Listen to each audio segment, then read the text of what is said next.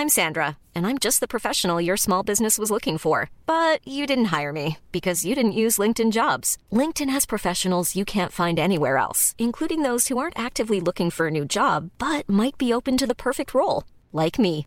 In a given month, over 70% of LinkedIn users don't visit other leading job sites. So if you're not looking on LinkedIn, you'll miss out on great candidates like Sandra. Start hiring professionals like a professional. Post your free job on linkedin.com/people today.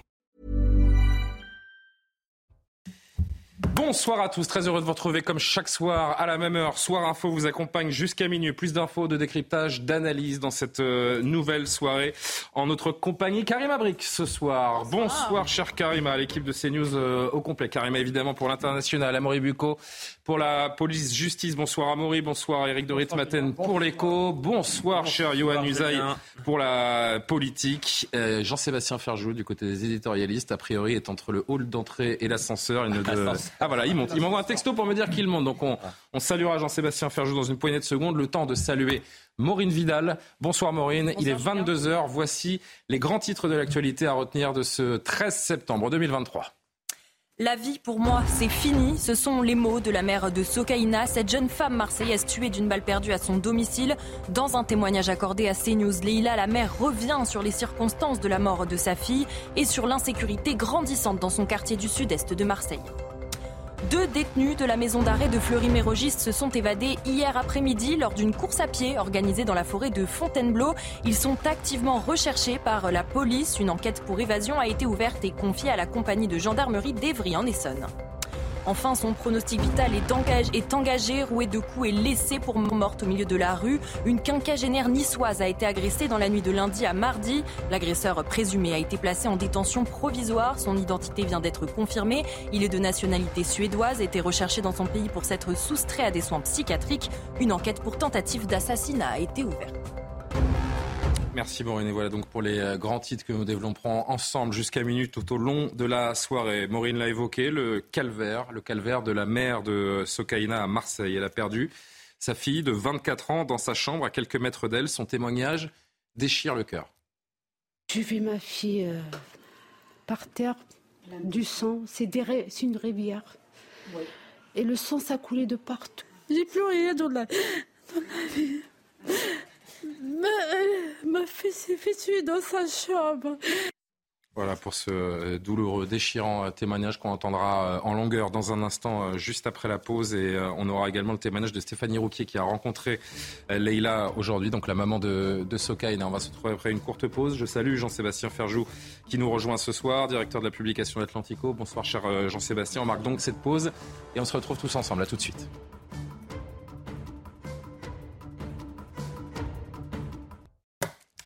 Il est 22h07. Merci à ceux qui nous rejoignent seulement sur euh, Soir Info, dans Soir Info pour euh, cette euh, nouvelle heure en direct sur CNews. Ce document poignant à présent, on en parlait il y a un instant à voler en pause, à entendre dans un instant sur notre antenne, la mère de Sokaina, dont le destin a été brisé, comme chacun sait, avec cette balle perdue à, à, Marseille dans son appartement.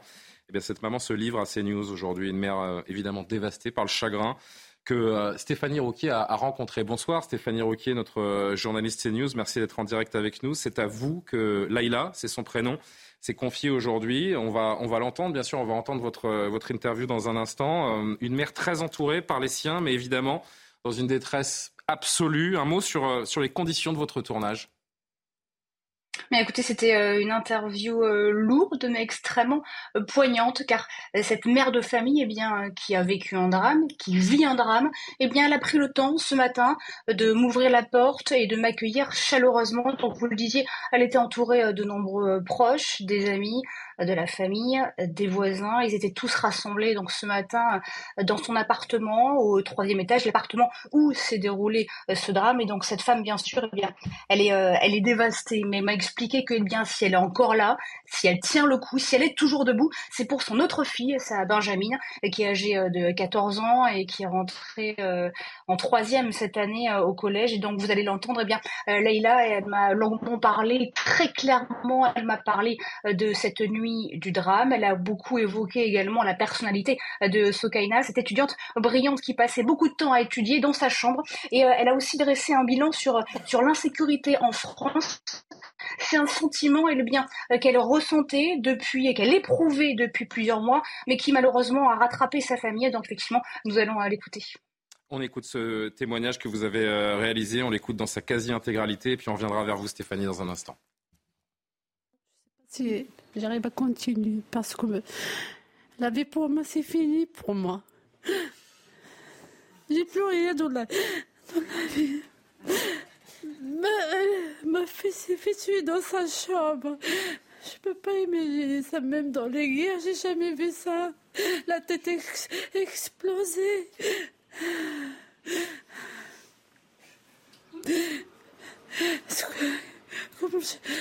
J'arrive pas. Vous avez un message à faire passer. Vous voulez dire quelque chose au monde, à la France, au, président? La France, c'est fini la France. C'est fini la France. Il n'y a, plus, a plus de règles. Il n'y a plus de loi en France. Il n'y a plus rien en France. Ça fait, ça fait un moment que ça a duré quand même. Ça, ça fait un moment. Je ne sais pas pourquoi je sais pas, les, les, problèmes, c'est quoi les, Je sais pas, les problèmes, c'est les parents, c'est l'État, je sais pas, c'est les politiciens, je sais pas. Ça, c'est la question que je me pose moi-même. C'est-à-dire, la sécurité Il n'y a pas de sécurité. On a peur. On a peur. Il n'y a plus de sécurité. Non, on vit dans le quartier. On a peur des jeunes avec les kalachnikovs. Il y a là. Euh, euh, jour et nuit. Il y a du feu. Il y a. On ne peut pas parler. On ne peut pas parler. Mais avec qui d'abord? Avec qui on parle? On téléphone à, la police, mais même la, la police, et, elles peuvent rien faire, c'est la vérité. Vous pouvez me parler de votre fille Elle était comment? Racontez-nous comment elle était. C'est une belle fille, c'est une, vraiment c'est une belle fille, c'est une étudiante à la fac. elle est, toujours elle C'est une fille qui vraiment qui vient discuter. C'est une fille. Si vous rentrez dans sa chambre, plein de livres. Le, il y a beaucoup de choses. Il est parti, dommage. Bon, il est parti, il m'a laissé. Il m'a laissé. Je ne sais pas pourquoi il m'a laissé trop tôt. C'était une belle personne. Ben oui. Une belle personne. Je sais pas, il y a Couliban qui parle. Je comprends pas cette vie vraiment, elle est un peu bizarre. Vous voulez faire avocate, c'est ça Il faut des études de droit oui, oui, oui, oui, oui. Vous voulez faire quoi comme métier oui, mais chaque fois, il a beaucoup de choses. Il avait beaucoup de choses dans sa tête. Elle m'a dit, bah, je fais le, droit. Après, il voulait aller faire une école commerciale. Il avait beaucoup de projets. Même, euh, elle a travaillé. C'est une fille, je ne peux pas vous dire, elle a beaucoup, beaucoup de choses. Bien. Une fille brillante, si on vous comprend, madame, et qui souvent euh, avait des livres dans la chambre, qui ne sortait pas de l'appartement. Oui, oui, oui, c'est toujours dans, il est dans sa chambre. C'est une fille qui sort. C'est rare qu'il sort dehors. C'est rare. Mais moi, euh, je me suis posé la question, mais qu'est-ce que tu as? Il faut qu'on aille voir un psychologue. Il m'a dit, moi, moi, moi, euh, moi ma vie, c'est les livres.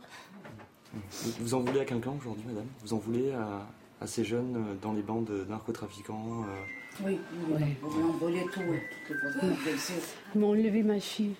Ils ont enlevé la, vie de ma fille. Quand vous dites il, pardon, c'est qui c'est Il, je sais pas, c'est qui C'est les bandits. C'est les trafiquants. Vous pourriez nous parler de cette soirée Comment, les choses se sont passées Alors moi, quand je travaille, c'était euh, dimanche. Alors, on a fait la douche, on a mangé, tout ça. Mais comme elle fait toujours dans sa chambre, c'était la dernière qui mange. La dernière, mais c'est elle qui prépare son repas seule. Alors, moi, avec la petite, on a mangé. On est allé, je partage la chambre avec la petite, et puis euh, on est allé s'allonger dans le lit. Ben, on regarde un peu le téléphone comme tout le monde. Un coup, on a entendu des tirs, des kalachnikovs. Mais au début, je croyais c'est les pitards. Mais c'était fort quand même. Peu. On est allé voir euh, à la cuisine. Non, c'était à la cuisine. Et puis moi j'ai eu peur, j'ai dit à la petite, ferme, ferme, ferme la fenêtre. Et puis j'ai dit ferme, ferme, on ne sait jamais ce que. Et puis je comptais de, retourner dans ma chambre. Après la petite m'a dit maman, je vais récupérer mon chargeur. Il est dans la chambre de Soukaina. C'est là où on avait. Elle est rentrée, j'entendais des cris. J'ai vu ma fille euh, par terre du sang. C'est une rivière. Et le sang, ça coulait de partout. De... Alors quand je l'ai tourné, la joue là, c'est un, un trou. C'est un trou. La balle, elle est passée de là, elle est montée au cerveau. Il explose. Vous croyez que je, je vais oublier ça? c'est, Il n'y a plus de dents. Tous les dents sont partis par terre. J'étais bouleversée. Mais je ne savais pas. Qu'est-ce que. Ah. à ce moment-là, elle, était en train de mourir. Vous avez fait quoi ben, j'ai crié, j'ai essayé de faire un massage cardiaque. Je ne sais pas, il y a plein de sang. Plein de sang. J'appelle, appeler les pompiers, les, pompiers, appeler les pompiers, voilà, c'est ça. Le, euh, c'est ça. Et je savais que, je savais que ma fille revient, elle est morte, elle revient plus. Le quartier, il a beaucoup changé Il a beaucoup de, ouais, beaucoup, beaucoup. Avant, mais il y a 15 ans, quand j'habitais, ben, on voyait personne dehors. On voyait personne dehors. Alors ça, c'est de, je sais pas, c'est de, de, la mafia, je sais pas. Il y a des gens qui sont là, je euh, je sais pas parce que moi je connais pas, je connais pas beaucoup de. Moi je travaille euh, toute la journée, ben, je sors à 7 h je rentre à 17 h des fois à 18 h Je j'ai pas beaucoup de contact avec les gens. Et puis c'est des visages que je connais pas. C'est des visages, mais ça se voit, c'est des, excusez-moi pour le mot, c'est des voyous, c'est des trafiquants. Ça fait peur quand vous voyez ces gens. Après ce drame, vous avez envie de changer de domicile, de quitter le quartier? Oui, je pars d'ici. Je ne peux, pas, je peux pas continuer ma vie ici. Je peux pas. Voilà pour ce, document glaçant, déchirant. Merci beaucoup euh, Stéphanie Rouquier. Encore, euh, encore un mot. On, peut imaginer, d'ailleurs on, l'entend à la fin de euh, cet entretien, ça va être très compliqué désormais pour cette maman, pour cette famille, de continuer à vivre dans, ce quartier et, encore pire dans, cet appartement, théâtre de la mort de sa fille. Effectivement, et vous l'avez euh, vous l'avez entendu, elle m'a expliqué que euh, oui, elle elle pense partir, elle pense euh, surtout quitter cette résidence Peut-être aussi, pourquoi pas, euh, quitter euh, Marseille, elle verra après, pour essayer de se reconstruire. Mais pour l'heure, eh bien, avec, avec sa plus jeune fille, âgée donc de 14 ans, eh bien, elles vivent encore toutes les deux dans cette résidence au troisième étage, dans cet appartement où a eu lieu ce drame. Et leur porte de chambre, eh bien, juste à côté, eh bien, c'est la porte de la chambre de Sokaina, là où a eu lieu le drame. Et ce matin, eh bien, j'ai vu un élément euh, troublant, c'est que euh, une proche qui était présente dans l'appartement m'a expliqué que, eh bien, euh, cette elle reste tout le temps fermée. Et pour vous dire, il n'y a même plus de poignée. Cette proche s'occupe elle-même d'enlever la poignée. Elle m'a expliqué, c'est pour arrêter que Leïla ne puisse pas aller tout le temps dans cette pièce, car dans cette chambre, eh bien, j'y suis allée à l'intérieur. Il y a encore toutes les affaires personnelles de Sokaina. Donc, il y a sa présence de vie d'étudiante sérieuse et à côté, eh bien, il y a aussi la présence du drame, car juste en dessous de la fenêtre, il y a un contreplaqué, et dans ce contreplaqué, très clairement, eh bien, on voit euh, un petit trou, le trou euh, par, par lequel eh bien, la balle est passée, euh, la balle qui a, qui a fauché la vie de cette jeune fille.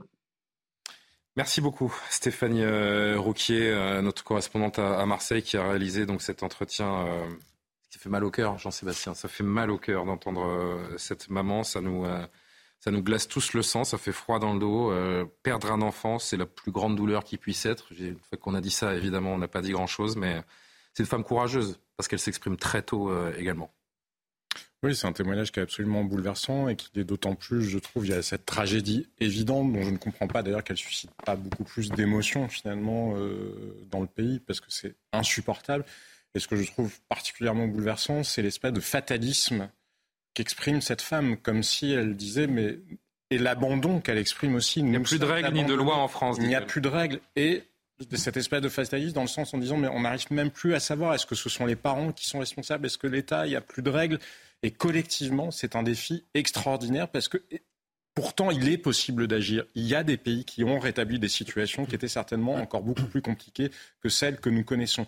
Pourquoi ne le faisons-nous pas Et surtout, pourquoi y a-t-il des forces politiques qui, parfois pour de, ridicules gains électoraux, s'opposent à des politiques évidentes pour que les gens qui habitent dans ces quartiers et les Français au sens large ne se sentent plus abandonnés et que nous ne voyons plus des situations aussi épouvantables que celle-là Euh, Johan Travitch, je rappelle juste à nos téléspectateurs qu'on voulait vraiment dans cette séquence vous montrer en longueur l'interview de, cette maman euh, meurtrie, mais tout au long de la soirée, on va revenir sur ce dossier et chacun aura l'occasion évidemment de, s'exprimer. On prendra le temps de revenir sur le détail de, ce drame. Un dernier mot et, euh, et on marque une pause. Johan. Vous savez, c'est le genre de témoignage tellement bouleversant qu'on se dit, après ça, il y aura forcément un avant et un après et un après. Et, en fait, on, se rend compte que non, finalement, on, est bouleversé. Les politiques disent qu'ils sont bouleversés, et puis en fait, rien ne change. C'était la même chose après Samuel Paty. On s'est dit il y aura forcément un avant et un après. Et puis en fait, non. On s'est dit ça aussi pour la mort de la petite Lola. On s'est dit mais c'est pas possible. Ça, ne pourra plus continuer comme ça. Les choses vont changer. Et puis en fait, non. Donc on se rend compte que l'émotion dure quelques jours, y compris au sein de la classe politique. Et puis ensuite, on tourne la page. Il y a une sorte de résignation générale qui fait qu'on a intégré maintenant qu'on vivait dans ce genre de société en réalité. On marque notre dernière pause de la soirée euh, et on va se retrouver euh, avec un mot d'écho avec vous, euh, Eric, avant le journal de, de, Maureen de 22h30. Et puis je vous le disais, tout au long de la soirée, on reviendra sur cette actualité terrible. A tout de suite. 22h27, Soir Info qui, revient et le journal dans un instant. Avant cela, on parle économie avec Eric de Ritmaten comme chaque soir avec cette question. Et si l'Europe redevenait protectionniste. Pas impossible, si on en croit ce qu'a dit ce matin la présidente de la Commission européenne, Ursula von der Leyen. Euh, protéger nos frontières, c'est sérieux ou c'est un vœu pieux? Bah, il le faudrait. Enfin, vu ce que les Américains font et ce que les Chinois préparent, c'est vrai que ça serait euh, très bien que l'on ait euh, un peu de protectionnisme, mais je crains hélas que ce soit un vœu pieux. Alors rappelons ce que Mme von der Leyen, présidente de la Commission européenne, de la Communauté européenne, la Commission européenne disait. Elle parle de protéger les frontières parce que moi, je pense ces tendances. Et puis, vous savez, il y a les élections européennes donc, au mois de juin prochain. Alors, elle dit les marchés sont inondés de voitures chinoises électriques et moins chères, avec des prix artificiellement bas. Cela fausse notre marché. C'est gentil de le dire, mais qu'est-ce qu'on peut faire? Alors, elle va lancer une enquête anti-subvention.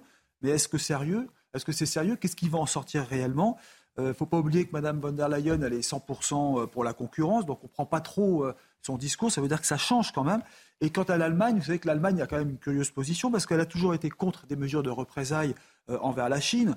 La France est pour des mesures, bien sûr, Bruno Le Maire le dit sans arrêt, mais l'Allemagne est contre. Et pourquoi l'Allemagne est contre? C'est parce qu'elle vend euh, des BMW, elle vend des Mercedes, et que si on commence à s'en prendre au marché chinois, ça risque d'être très compliqué. Donc il ne faut pas froisser en fait le géant chinois. Alors est-ce que c'est faisable en Europe euh, avec ces, données? Alors on pourrait le faire, on pourrait mettre des, taxes aux frontières.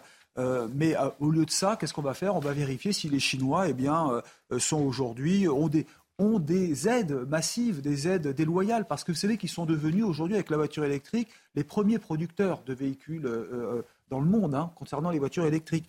Alors, si les subventions chinoises ne sont pas conformes aux règles de l'Organisation mondiale du commerce, il faut que l'Europe puisse riposter, dit Bruno Le Maire. Donc, ce n'est pas très, très, très méchant. Aux États-Unis, vous savez que Joe Biden a mis en place un bonus pour mhm. tout achat d'une voiture américaine électrique. Donc ça concerne les voitures américaines, mais aussi d'autres produits.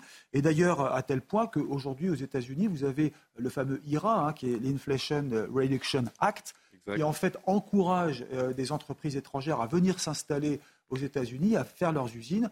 Et euh, Volkswagen euh, déjà produit des voitures électriques, mais Audi envisage de le faire. vous avez aussi des, marques comme Mercedes euh, et, aussi BMW et Volvo qui pourraient déplacer leurs usines pour venir aux États-Unis et produire donc des véhicules euh, électriques, bien sûr, et qui bénéficieraient des, des, bonus. Sur l'idée d'un protectionnisme européen, la France aurait, aurait quand même beaucoup à perdre euh, face à la Chine, non? Écoutez, elle aurait à perdre, mais aujourd'hui, je vais vous montrer les chiffres du commerce extérieur. Hein. Ça fait 20 ans que le déficit se creuse. L'an dernier, même, ça a été dramatique. Je vais vous montrer le chiffre de l'an dernier. La France achète pour 77 milliards de produits chinois, donc c'est ce qu'elle va chercher en Chine, et elle ne vend que pour 24 milliards de produits. Donc, la, la différence. la Chine. Ça fait 52 milliards. Donc c'est vrai qu'on pourrait exiger une réciprocité. Euh, on pourrait très bien dire, ben, on, vous, on, vous, achète 50 milliards, mais euh, en échange, euh, vous, vous, nous achetez 50 milliards. Oui, ça serait équilibré. Mais ce que je voudrais, si vous me permettez, je voulais revenir, si j'ai le temps, pour conclure, oui, les Américains aujourd'hui, pour leur voiture américaine uniquement, ils versent des bonus. Alors j'ai regardé la liste, hein, 7500 dollars. Vous vous rendez compte, c'est une somme très importante. En France aussi, on a un bonus voiture électrique. Mais en général, c'est réservé pour les plus modestes. D'ailleurs, dans les échos, on apprend que, on le saura demain, on apprend que le gouvernement va mettre ce bonus, un nouveau bonus pour les voitures électriques, mais pour tous les modèles, même étrangers, c'est ça le problème qui va se poser. Et, et puis, en protectionnisme, on, finance les voitures électriques chinoises. Si c'est un peu le risque, c'est un peu le risque. Et puis surtout, ça sera, il y aura encore des conditions de ressources. Alors qu'aux États-Unis, bah, vous achetez une Cadillac électrique, une Tesla, une Chevrolet, une Chrysler, et les autres, elles ne sont pas subventionnées. C'est ça, c'est ça la méthode Biden. Donc moi, je pense que là, il est temps vraiment de, sévir et que le, bonus européen euh, doit être réservé à des produits industriels et à contenu européen. D'ailleurs, c'est ce que dit Bruno Le Maire, mais il n'est pas écouté. Et eh ben on verra si euh, vous, vous êtes écouté, euh, Éric Doret-Matin. Bah, je, je l'aide d'ailleurs, Bruno Le Maire, son, relais. Je sais que vous avez des relations. Ah, je ne suis pas d'accord surtout avec lui, mais là, écoutez, je trouve que bah, je, suis effaré de voir qu'on achète autant de produits chinois. On prend parfois le problème un peu à l'envers, c'est pas tant une question de tarifs, de tarifs aux frontières, c'est surtout les entreprises européennes pèsent sur elles une complexité administrative, fiscale, etc. De toute façon, il y a un certain nombre d'entreprises qui vont partir aux États-Unis. Tout simplement, c'est plus facile de hmm. construire une usine et, et on ne réfléchit hmm. pas là-dessus parce que les tarifs, ça n'a jamais marché nulle part. Il est 22h32. Merci beaucoup Eric Dorit Maintenant, on vous retrouvera euh, tout à l'heure pour parler des, smartphones qui ont le moral en berne. On comprendra pourquoi euh, avec vous. Mais d'abord, 22h32, pardon pour le petit retard, cher Maureen, c'est l'heure du JT.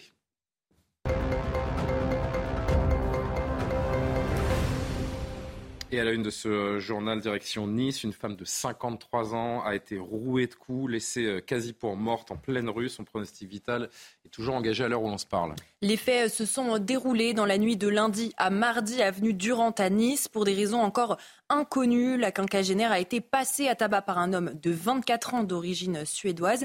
Il était recherché par les autorités de son pays pour être soustrait à des soins psychiatriques sous contrainte. Une enquête pour tentative d'assassinat a été ouverte. Il a été placé en détention provisoire. Michael Dos Santos. La violente agression survenue il y a deux jours ne surprend pas les personnes de ce quartier nord de la ville. Cette commerçante a même changé ses habitudes, lassée de l'insécurité croissante à quelques pas de la gare de Nice. Le soir, on sort plus parce qu'on a peur. Il hein, faut sortir en groupe. Un petit couple qui sort au Nice à minuit se fait agresser. Des craintes partagées par certains habitants du quartier. Euh, là, depuis un an, c'est une catastrophe. Hein entre les gens qui se font raqueter, les, les gens qui se font voler, les gens qui se font attaquer par des coups de couteau. Il y a beaucoup de gens bizarres hein, dans la rue hein, le soir. Hein. Selon le procureur, le principal suspect est âgé de 24 ans, d'origine suédoise. Il était recherché par les autorités de son pays pour s'être soustrait à des soins psychiatriques.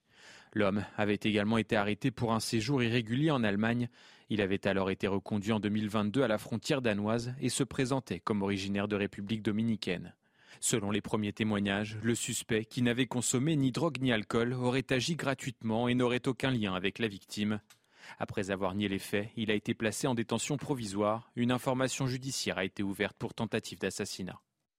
On s'arrête un instant, ce sera également l'objet de votre chronique. On développera plus longuement cette, euh, cette actualité tout à l'heure, mais je voudrais quand même qu'on fasse un tour de plateau. C'est une agression, Jean-Sébastien, d'une rare violence, un déchaînement de haine, de coups. Euh, il va jusqu'à sauter à pieds joints sur le visage, sur la tête de cette pauvre femme euh, à Nice, quasiment laissée pour morte, on le disait. En fait, on ne sait plus quoi dire face à ce, ce type d'agression. Oui, non, mais bien sûr, c'est une tragédie épouvantable. Il y a quand même un point commun de plus en plus qui est l'état psychiatrique de la population et l'état psychiatrique en particulier. J'allais dire l'état de la France tout court. C'est ça la France aujourd'hui. Oui, mais regardez, là en l'occurrence, il semble que l'homme avait des problèmes euh, psychiatriques euh, lourds. en l'occurrence, il serait suédois. Donc euh, bon, c'est dans son pays qu'il a échappé à des soins. Oui, mais moi, je, par référence, je dis juste que nous ne traitons pas, nous ne sommes pas conscients de l'état psychiatrique de la population. Il n'y a plus de moyens. On a démantelé réellement les moyens psychiatriques qu'il y avait en France. Et il y a beaucoup de gens qui, au quotidien, sont confrontés à des gens qui sont borderline. Et ça, c'est une réalité qui devient de plus en plus, enfin, qui déborde de plus en plus. Et nous n'avons pas les moyens de le traiter. Et pendant le Covid, ça a été encore pire parce que euh, on a retiré finalement les moyens qui restaient un peu en infirmiers dans les hôpitaux psychiatriques pour les mettre ailleurs, tellement on n'arrivait plus à faire face. La réalité, c'est qu'il n'y a pas de profs dans un certain nombre euh, de classes, il n'y a pas d'infirmières ou de moyens de médecins ou de enfin, d'infirmiers dans les hôpitaux psychiatriques et on ne sait pas gérer ces cas-là avec en plus, euh, indépendamment de ce cas-là en particulier, une population migrantes, c'est pas tous les migrants évidemment qui ont des problèmes psychiatriques, c'est juste qu'il y a une prévalence plus importante parce que souvent les parcours de migration ou les traumatismes vécus dans les pays euh, de départ font qu'on a des gens qui, ont, qui sont beaucoup plus enclins que les populations euh, moyennes à avoir des troubles psychiatriques. Il faudra bien qu'on s'attaque à ça parce que sinon il va falloir se résigner à ce que nos rues ne soient tout simplement plus fréquentables. Allez, un ou deux petits commentaires avant d'avancer. Amaury, oui. Non, mais là sur, le, sur cette affaire, je pense qu'effectivement c'est un, un problème de frontière, c'est-à-dire que cet homme il est rentré en France alors qu'il était recherché en Suède. À partir du moment où il rentre en France sans se déclarer, on ne peut pas savoir qu'il est euh, déséquilibré. Et moi, ça me rappelle un peu l'affaire de la tuerie d'Annecy. On avait euh, quelqu'un qui est arrivé sur le territoire, qui venait aussi des pays nordiques, qui avait aussi un parcours de migration un peu compliqué et qui était manifestement déséquilibré et qui est arrivé, qui a fait un geste totalement incompréhensible puisqu'il s'en était pris à l'époque à des bébés, notamment à des familles. Et pour moi, on est un peu dans un schéma similaire. Et on reviendra longuement sur cette actualité. On pourrait se demander également si nos dirigeants seront bouleversés un jour et tenteront de faire arrêter euh, cette série, cette spirale insupportable. Deux détenus, on avance, deux détenus de la prison de Fleury-Mérogis en, en Essonne se sont évadés hier lors d'une sortie en forêt. Ils participaient à une course à pied avec d'autres détenus et encadrant dans la forêt de Fontainebleau. Prétextant une envie pressante, ils se sont éloignés et enfuis. Une enquête pour évasion a été ouverte et confiée à la compagnie de gendarmerie d'Evry en Essonne. Alors, c'est quand même assez dingue cette, euh, cette affaire à Maury parce que Fleury-Mérogis, c'est pas la prison du coin, hein, c'est le plus grand centre pénitentiaire d'Europe. 3362 détenus, un taux d'occupation de 129,4%.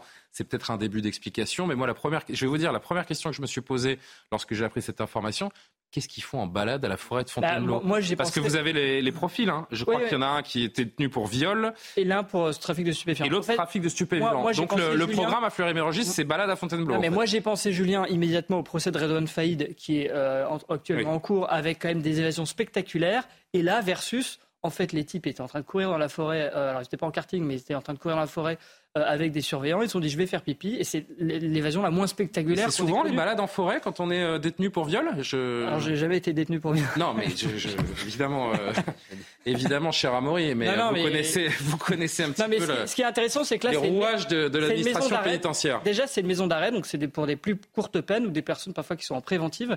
Donc, euh, en principe, c'est des, je pense, des détenus euh, moins dangereux que dans les euh, centres pénitentiaires. Euh, donc, j'imagine qu'en tous les cas, les règles doivent être adaptées à cela. un Il y en a un violeur, qui devait oui. sortir dans un an. Euh, donc, euh, je sais pas, j'imagine que les conditions de détention sont adaptées et que on, D'accord. on leur permet de faire du Bon, sport. bah, écoutez, Johan, ouais. Non, la réalité, en fait, c'est que toutes les personnes qui sont autorisées à faire ce genre d'activité, ce sont des personnes qui arrivent en fin de peine.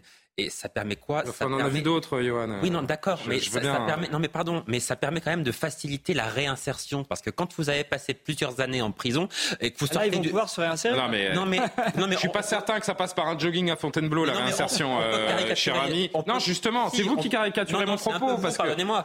Euh, On, on peut caricaturer les choses et dire, effectivement, on les laisse en prison jusqu'au dernier jour. Il y a beaucoup de problème- moyens de se réinsérer qui, passent par autre chose que des sorties qui sont susceptibles d'amener à des évasions. Le, le problème, c'est que si vous sortez de prison du jour au lendemain, le taux de récidive est beaucoup plus élevé Oui, mais que si on sujet, vous amène progressivement vers Si la vous sortez sortie. dans un an, Donc, vous vous Julien, prenez pas le risque de vous évader parce que vous allez reprendre une peine Non, terrible mais naturellement, là, ça n'a pas fonctionné. pas de euh, sens. Mais la plupart du temps, ce genre d'initiative fonctionne et on voit que ceux qui sont passés par ce mécanisme récidivent beaucoup moins. Et c'est quand même ça le plus important. Alors, Quand en- on sort de prison, les jogging non, mais c'est très critiqué par les syndicats de, surveillants de pénitentiaires parce que notamment il y a des sorties au musée qui sont organisées ou dans les théâtres et vous imaginez la sécurité que ça demande et régulièrement les Mais ça, syndicats c'est très bien. Que de on ouvre l'esprit de, et Oui, les, oui, les- mais pour les- pour les le champ des possibles à tous les détenus, il n'y a aucun problème. C'est pas le propos. C'est juste aller faire du jogging à Fontainebleau sans surveillance. la sécurité à des détenus, euh, tout en leur permettant de faire des activités comme si c'était des personnes euh, lambda, de pouvoir aller euh, courir dans la forêt ou d'aller au théâtre. Enfin, oui, vous comprenez. Eh ben, on verra si ces deux détenus sont, sont retrouvés. hein. Sinon, euh, bah, ils continueront de courir. C'était pour ça qu'ils étaient sortis à la base. Euh, Jean-Luc Mélenchon a comparé Emmanuel Macron à Augusto Pinochet. Rien que ça, Maureen. En citant les Chicago Boys, ce groupe d'économistes chiliens des années 70 asso- associés à Pinochet et qui ont libéralisé l'économie au Chili, le chef de file des Insoumis a critiqué la politique économique et sociale du président et de son euh, gouvernement. Il appelle à la lutte contre la politique macroniste. C'est sur la base du coup d'État de Pinochet que les Chicago Boys ont pu commencer leurs expériences sur le dos du peuple chilien et que les ayant menées ensuite, elles ont été répandues dans le monde entier. Ce que nous sommes en train de célébrer, c'est le début de notre propre lutte contre cette politique. Et nous la continuons ici même contre ceux qui la prolongent, qu'ils s'appellent Macron, qu'ils s'appellent Borne, qu'ils s'appellent comme ils veulent. Ils ont pour nous le même visage bestial. Commencez à Santiago du Chili?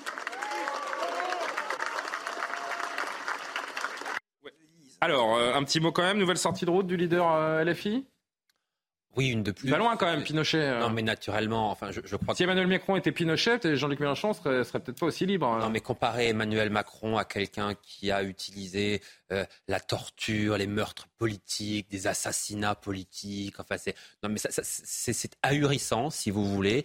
Euh, Jean-Luc Mélenchon dit des choses maintenant qui n'ont quand même plus ni queue ni tête.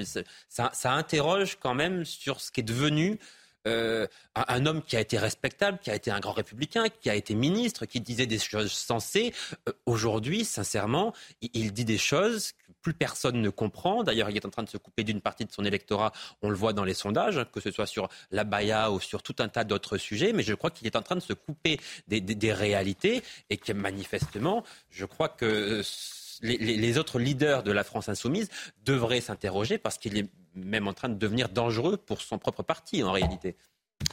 On avance avec cette taxe pour les euh, touristes qui euh, viennent passer la journée à Venise. C'est acté, le conseil municipal de la ville l'a voté hier. À partir de 2024, 5 euros seront demandés aux touristes qui ne passent qu'une seule journée dans la cité des ponts. Les raisons données sont euh, le surtourisme ou tourisme de masse, mais tout ceci se fera en fonction d'un calendrier qui sera bientôt publié et concernera notamment les périodes où les touristes sont les plus nombreux. C'est incroyable cette, euh, cette info, Eric. Un, un petit mot, façon de lutter contre le surtourisme, on a bien compris. On pourrait voir ça, pourquoi pas à Paris? Il le faudrait. Il le faudrait Il le faudrait. Puisque, Faire, rentrer faire payer 5 Oui. euros l'entrée en dans la ville France, vous avez euh, 100 millions de touristes chaque année. Alors, peut-être les 100 millions ne sont pas tous à Paris, mais en tout cas, imaginez 5 euros pour 100 millions de touristes. Euh, Madame Hidalgo, qui a besoin d'argent pour, pour euh, ses caisses, ça serait une très bonne chose. Mais je trouve surtout que le surtourisme, c'est une plaie. Je ne sais pas si vous êtes d'accord avec moi, mais je regardais une étude qui avait été faite par la mairie de Paris. Je suis pas sûr que les restaurateurs, non, mais les- attendez, les je gens qui vivent du bout. tourisme voient ça comme une une plaie. parce que d'abord, un, c'est l'insécurité, c'est de la délinquance. Regardez autour de- de- du Champ de Mars et de la Tour Eiffel, regardez le Trocadéro, ce que c'est devenu. c'est pas- les touristes Non, qui mais font ça.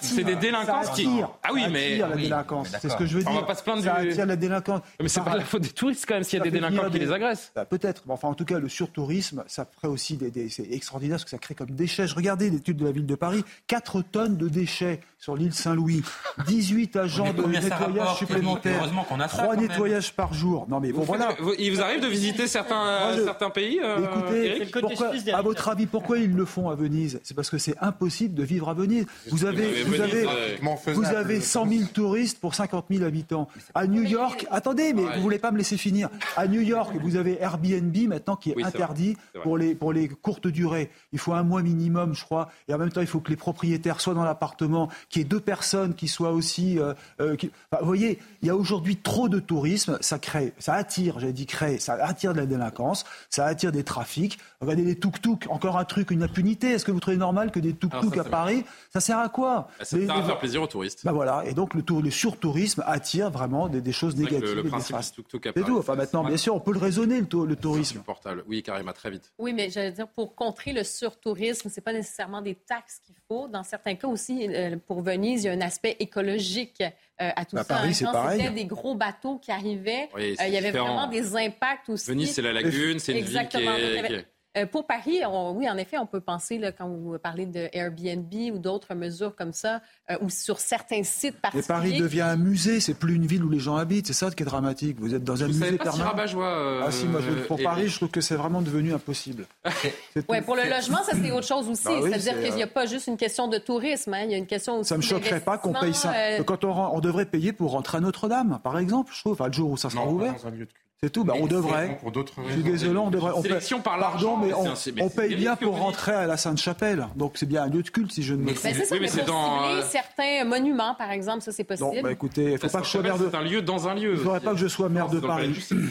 Bon. Non mais ça c'est le genre de discours anxiogène, moi, qui m'insupporte un peu. Pardon Eric. Hein, vous pas- pas- pas- uniquement le nôtre, mais, non, hein. mais ça commence à devenir un discours récurrent et vous allez voir que de plus en plus. Mais ça s'entend ce qu'il dit aussi. Oui, ça s'entend. Euh, oui et non. Mais vous allez voir que de plus en plus, on va nous dire restez chez vous parce que voyager, ça pollue. Prenez l'avion quatre fois dans votre vie. Euh, quand vous partez en vacances, allez à 200 km de chez vous parce que l'écologie, parce que. non, mais, c'est Vous habitez près d'un quartier touristique Mais oui, a raison sur un point, sur, par exemple l'aspect écologique, sur l'aspect du surtourisme. Non, d'accord, mais alors, non, mais qu'on travaille sur la manière dont on accueille les gens, mais qu'on n'empêche pas les gens de se déplacer. Travaillons sur la manière dont on les reçoit, mais ne disons pas aux gens de rester chez eux et de ne plus voyager. Ça n'empêche pas que les sites les plus visités de France ou dans le monde. mais Venise, c'est une exception, d'accord. Oui, il y en a. On va avancer. Je pensais pas qu'on ferait 10 minutes sur les 5 euros à Venise. Mais c'est un vrai, c'est un vrai sujet parce que tout simplement, nous vivons dans un monde où nous n'avons pas pris en compte qu'il y a beaucoup plus de classes moyennes. On nous répète, et Jean-Luc Mélenchon le premier, sur tous les tons, que le libéralisme est responsable de catastrophes en série. Ben, oui, de ce point de vue-là, parce que les gens sont devenus plus riches et qu'ils aspirent à la même vie que les Occidentaux. Là, on a dépassé. Euh, pour vous dire qu'on dépense plus d'argent en Espagne qu'en France, qui est pourtant le premier, la première destination au monde. En France, les gens passent. Oui, Versailles, ils s'arrêtent pas. Ils viennent visiter le château, ils repartent. Donc, vous voyez, il y a quand même un vrai problème. Il faudrait, faut être cohérent si vous voulez qu'il reste ou qu'il s'en aille. 22h46. Merci Maureen pour ce journal plus que complet. Là, on a fait, on a fait 16 minutes de JT.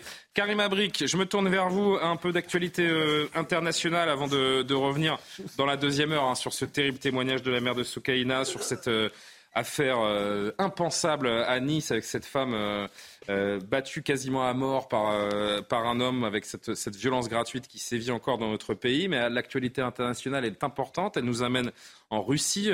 cher Karima, aujourd'hui a eu lieu une rencontre pas inédite, mais assez exceptionnelle, qui ne laisse personne indifférent du moins. Le président russe Vladimir Poutine, regardez cette poignée de main.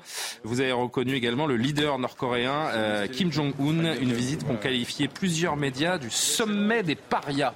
Oui, c'est un peu ça, oui. C'est les deux grands démocrates. Hein. Oui, les deux, les deux grands démocrates mondiaux face à face, en effet. On a les alliés et les amis qu'on peut. Hein, oui, on a les amis qu'on mérite, ou les ennemis qu'on mérite. Oui, c'est ça, voilà. Donc, euh, vous l'avez dit, effectivement, Vladimir Poutine qui a accueilli le dictateur nord-coréen Kim Jong-un au cosmodrome de Votochny. Et oui, vous le voyez, il y avait une part quand même de, spectacle dans tout ça. Même l'arrivée euh, du leader nord-coréen avec, euh, il est arrivé en train, son train blindé vers... Un train blindé? Oui, oui, oui. Tout, blindé. il ne prend jamais l'avion. Il a peur? Euh, ben, enfin, euh, de, des raisons de sécurité aussi. Mais ça, ça pourrait faire l'objet d'une autre chronique. Hein. Juste l'arrivée en train, c'est déjà quelque le chose. Train, il peut se prendre un voilà. Hein. Comme Lénine, hein, c'est pareil, il était venu dans un wagon plombé. Ah ben, c'est ça. Donc, euh, il y a un par... moins d'avions en 1918. parallèle à faire. Et pourquoi donc, c'est, pourquoi cette rencontre? Pourquoi cet enjeu, j'allais dire, diplomatique? Parce qu'on le voit à quel point Vladimir Poutine est isolé et il y a aussi une crainte de la part bon, des États-Unis, des pays occidentaux sur cette fameuse rencontre en se disant que ce qu'on peut craindre d'abord, c'est un accord militaire entre la Russie et la Corée du Nord. Il pourrait être question donc de livraison de, matériel militaire et d'armes pour soutenir euh, la Russie donc dans sa guerre à l'Ukraine. Bien sûr, euh, il y a beaucoup de choses qui restent cachées. On ne va pas, il n'y a, pas de dévoilement de, choses comme celle-là, mais c'est la grande crainte, je vous dirais, de la part des Occidentaux. Et du côté de la Corée du Nord, ben, l'aide russe euh, pourrait être dans le domaine balistique, spatial, sans compter aussi tout l'intérêt pour les denrées euh, alimentaires, parce qu'on sait à quel point bon, la Corée du Nord vit en autarcie. donc voilà, alors ben, c'est ça, on, on voit... oui, vous alliez dire... Oui, bah, non, mais euh, le, message est contrôlé, il écoute, euh, on va, va, l'entendre, pardon. Ce que euh. j'allais dire aussi, vous savez, il y a une part de spectacle, il y a même une part de propagande un peu, parce que les images qui nous arrivent aussi, qui ont été diffusées à la télé russe, donc il y a un message aussi qu'on veut contrôler, on veut envoyer un message à l'Occident, qu'il est beau être isolé, mais il y a peut-être justement des, des, ennemis, entre guillemets, qui peuvent faire peur aussi. Je vous invite juste à écouter pour voir un peu quand même cette partie de spectacle, faut le dire. Je suis très heureux de vous voir et de vous accueillir en Russie, au cosmodrome de Vostnochi. Nous sommes très fiers de la façon dont cette industrie se développe ici et voici notre nouveau site. Bien sûr, nous devons discuter des questions de coopération économique et des questions humanitaires, ainsi que de la situation dans la région. Nous avons beaucoup de questions à discuter. Je suis très heureux de vous voir. Merci d'avoir accepté notre invitation et d'être venu en Russie. La Russie est désormais engagée dans une lutte sacrée contre les forces hégémoniques afin de protéger sa souveraineté et ses intérêts. Nous avons constamment exprimé notre soutien total et inconditionnel à toutes les prises de décision par le président et les dirigeants russes. Et je tiens à vous assurer que nous serons toujours aux côtés de la Russie dans la lutte contre l'impérialisme. Karima, les Occidentaux ont-ils. Euh, est-ce qu'il y a lieu à craindre un rapprochement diplomatique véritablement entre ces deux nations? Ben, comme je vous disais, hein, c'est surtout en lien avec peut-être une sorte d'accord militaire. On sait que la guerre en Ukraine, il y a aussi un aspect de, guerre d'usure. Euh, pour l'instant, donc la Russie, il n'y a pas de, livraison euh, d'armes. Il n'y en a pas beaucoup, à tout le moins. on sait qu'il y a des collaborations avec l'Iran. Alors, la Corée du Nord, ça pourrait être, euh, disons, une autre puissance qui pourrait s'allier avec la Russie. Mais ce qu'on peut surtout constater avec Vladimir Poutine, j'allais dire, c'est vraiment, il y a un nouvel axe aussi hein, qui se veut. Euh, c'est-à-dire que Vladimir Poutine veut montrer qu'il a d'autres alliés et qu'il n'a pas besoin de l'Occident. Pendant plusieurs années, il y avait comme une alliés par nécessité, hein, pardon. Mais oui, bien sûr. Mais pendant, pendant plusieurs années, il y avait eu quand même ce rapprochement avec les Occidentaux. Et maintenant, on voit que ben, c'est terminé tout ça. Et ses alliés, c'est qui? Ben, la Chine, l'Iran et maintenant, la Corée du Nord, donc on parle de sommet effectivement des, des parias en termes de, vision aussi les, des Occidentaux par rapport à ça. Donc, est-ce qu'on recrée une sorte, hein, comme George W. Bush appelait l'axe du mal, le hmm. nouvel axe? Mais oui, donc il veut montrer quand même que, bon, d'accord, je suis peut-être isolé, mais je suis peut-être fort euh, de ses alliés, disons, euh, hein, de ses amis. De, circonstances. Exactement. Merci beaucoup, Karima. Ah, vous vouliez euh, dire un mot, Eric? Oui. Non, juste dommage, parce que je crois que Donald Trump s'était réconcilié. Donald Trump s'était réconcilié avec. C'est 5 euros pour rentrer dans Pyongyang. C'est hein. assez fantastique. Et il l'appelait Rocketman. oui. Et finalement, tout ah s'était bien arrangé. Et là, on détruit ce qui était construit après des années de de distance, hein, puisque les, deux pays s'entendaient vraiment pas. Mais quand même, quelle image aujourd'hui. On voit donc euh, effectivement Vladimir Poutine qui est isolé avec un Kim mm-hmm. Jong-un. Absolument. Euh, c'est quand même des images assez particulières. Elle doit nous faire peur, Jean-Sébastien, en quelques secondes, cette rencontre Elle doit faire peur à l'Occident la Corée du Nord a montré sa capacité à développer des armements inquiétants. Les Japonais, notamment, euh, bah, il y a quand même des tirs de missiles réguliers. Après, ça n'est pas la Corée du Nord de tous les alliés potentiels de Vladimir Poutine, je pense, qui fera une vraie différence sur la scène euh, internationale. Donc il y a un petit côté un peu désespéré de vouloir à tout prix afficher mm. cette alliance. Ça n'est pas ça, je pense, qui va changer le cours de la guerre en Ukraine, parce que la Corée du Nord n'a pas les moyens. En revanche, les Iraniens, eux, fournissent de plus en plus euh, d'armes, malgré tout, euh, à la Russie. Johan, très vite. Oui, il y a une lecture aussi qu'on peut avoir, c'est que la Russie accuse la Corée du Sud de livrer des armes à l'Ukraine. Ah Donc, est-ce qu'en recevant le leader nord-coréen, la Russie ne lance pas un avertissement à la Corée du Sud en leur disant mêlez-vous de vos affaires, sinon on va intervenir et ça risque de mal se passer de votre côté également. Il y a aussi cette lecture-là qu'on peut avoir, laquelle est la bonne. Évidemment, euh, seul Vladimir Poutine et Kim Jong-un euh, le savent. Johan Usaï, euh, qu'on va garder chaud Puisque c'est vers vous que je me tourne pour la suite de ce soir info. On se tourne vers la politique, l'actualité politique.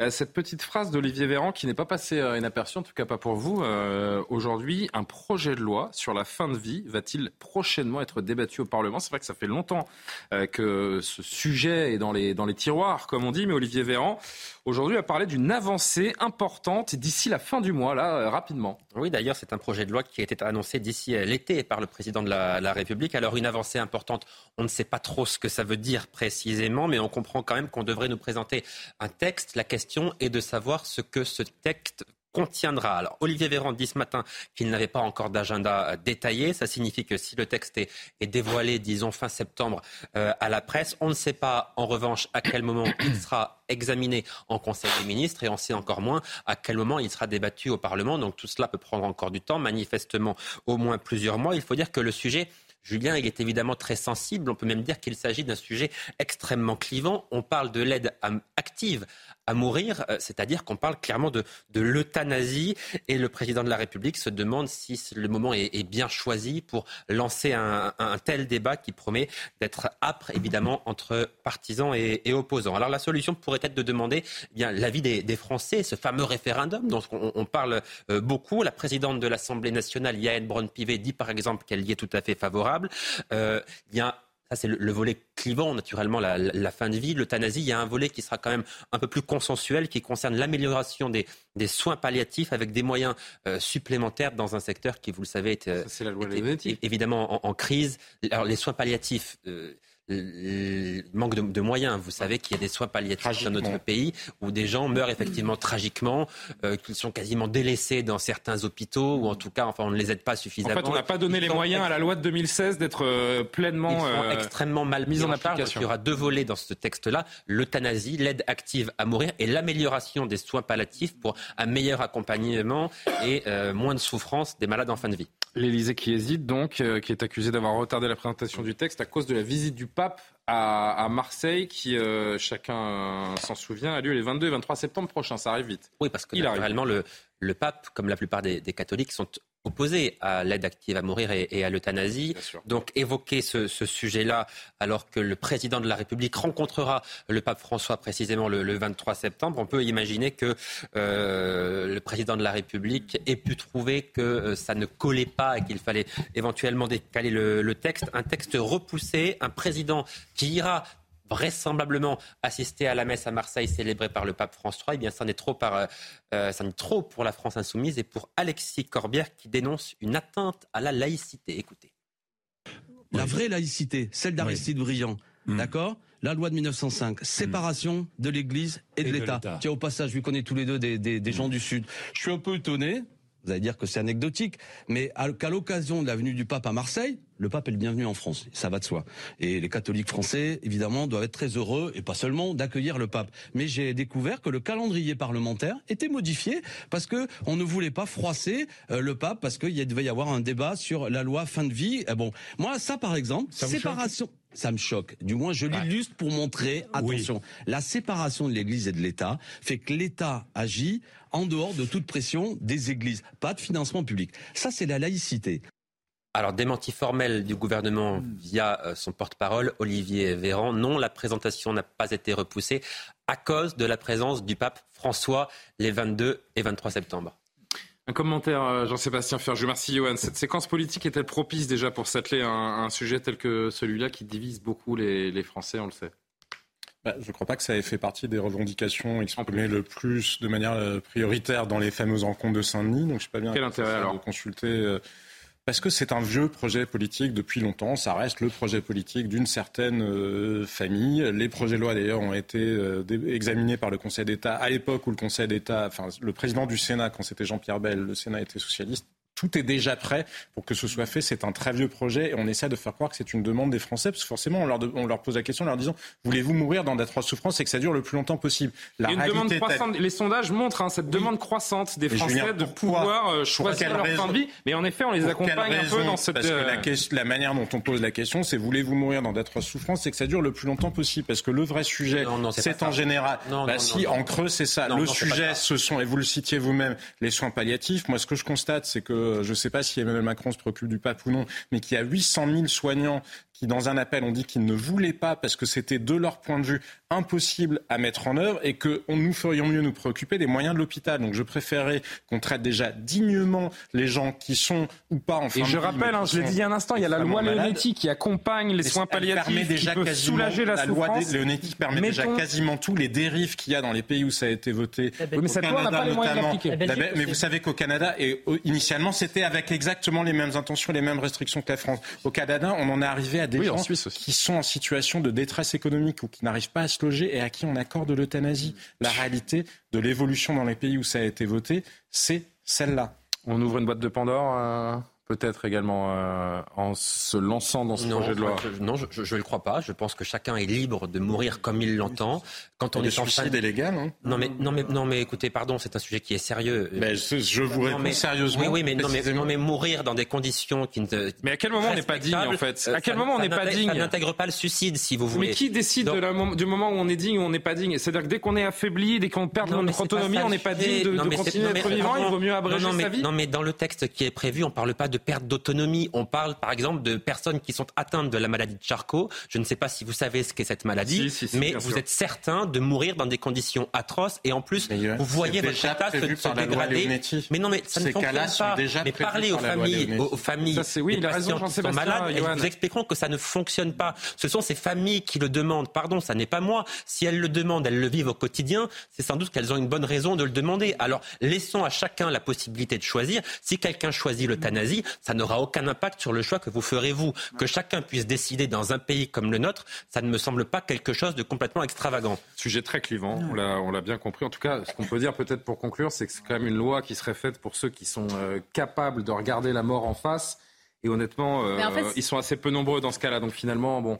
Ouais, mais est-ce, que, est-ce que vraiment on ouvre une, euh, une porte et un appel d'air Moi, je pense que ce qui est clivant avec ce débat, c'est, c'est surtout jusqu'où ça va. Est-ce qu'on va inclure éventuellement bon, la détresse psychologique? Est-ce qu'on va inclure tout simplement euh, le désir de quelqu'un qui va dire ben moi je trouve que la vie ne vaut pas la peine et je veux euh, ça et euh, on parlait du Canada et, du Québec mais quand même initialement quand ça a été adopté notamment au Canada c'est en 2016 c'était pour les personnes euh, qui sont en phase terminale, qui ont une maladie euh, qui est mortelle.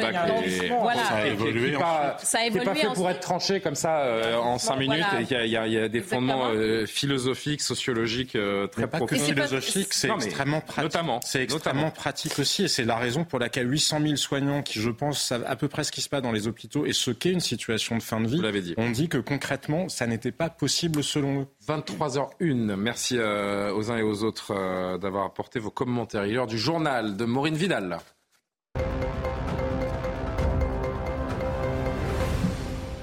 Et ce témoignage déchirant qui euh, nous heurte tous. La vie, pour moi, c'est fini. Ce sont euh, les mots poignants donc, de la maman de Sokaina, cette jeune femme tuée chez elle alors qu'une fusillade se déroulait en bas de son immeuble. Cette mère, euh, Leïla, endeuillée, s'est exprimée à notre micro. Traumatisée par euh, des images sanglantes, elle revient sur le terrible drame qui est arrivé à sa fille euh, dimanche dernier et sur également l'insécurité grandissante dans son quartier marseillais et sur le territoire en général. On l'écoute. J'ai vu ma fille par terre, du sang, c'est une rivière. Et le sang, ça coulait de partout. De...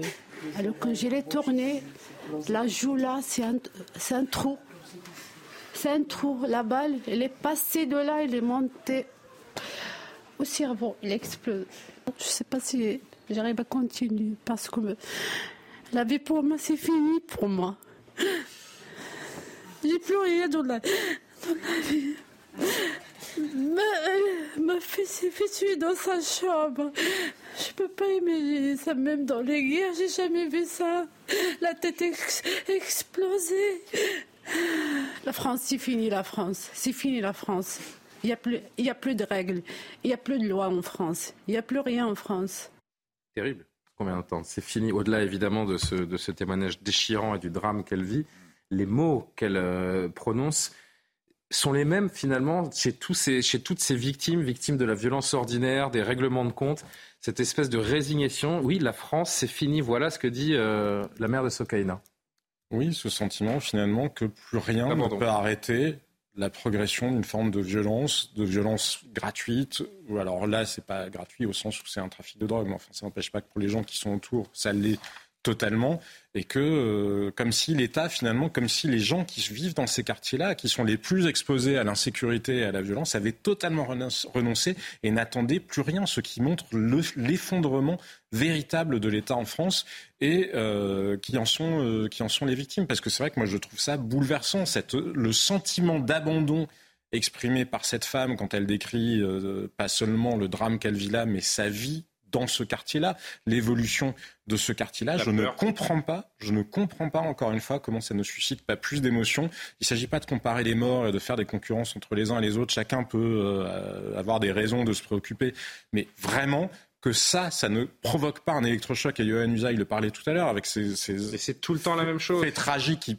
pourrait générer un avant et un après, et qu'il n'y ait pas non plus de prise de conscience, parce qu'on se moque un peu, et pourtant, moi, Dieu sait si, euh, je le disais d'ailleurs avant Gérald Darmanin, mais de dire responsabiliser les consommateurs, parce que là, on parle de trafic de drogue, mais oui, il y a un moment, assumons, assumons qu'il y a des... On va pas dire, on va pas se tromper de, de responsables. Les responsables, ce, sont, les ceux responsables qui, ce sont, ceux qui avaient les armes en main et qui ont, euh, qui ont rafalé euh, devant l'immeuble de cette pauvre, de cette pauvre jeune fille pour régler leur litige autour, des, autour des trafics. Mais, enfin, moi si on suis libéral, je crois qu'il y a une ferait une demande. Si et on réfléchit au-delà, je vais dans votre sens. certainement beaucoup moins de. La co-responsabilité, euh, comme le dit Gérald Darmanin, comme le rappelle Eric Ciotti, il a également aujourd'hui, c'est ceux qui permettent à ce trafic de pulluler. Et en effet, vous pointez on du doigt les, les, les consommateurs. On ne peut pas s'en laver les le mains. Il faut regarder la vérité. Bah, la société, Non, tout le monde n'est pas son ensemble, est coupable de ce qui, le ce n'est pas est coupable au même degré. Le premier, les premiers des coupables sont ceux qui tirent. C'est une évidence absolue. Et si condamnation il doit y avoir. Mais moralement, moralement, regardons collectivement ce que nous créons comme société.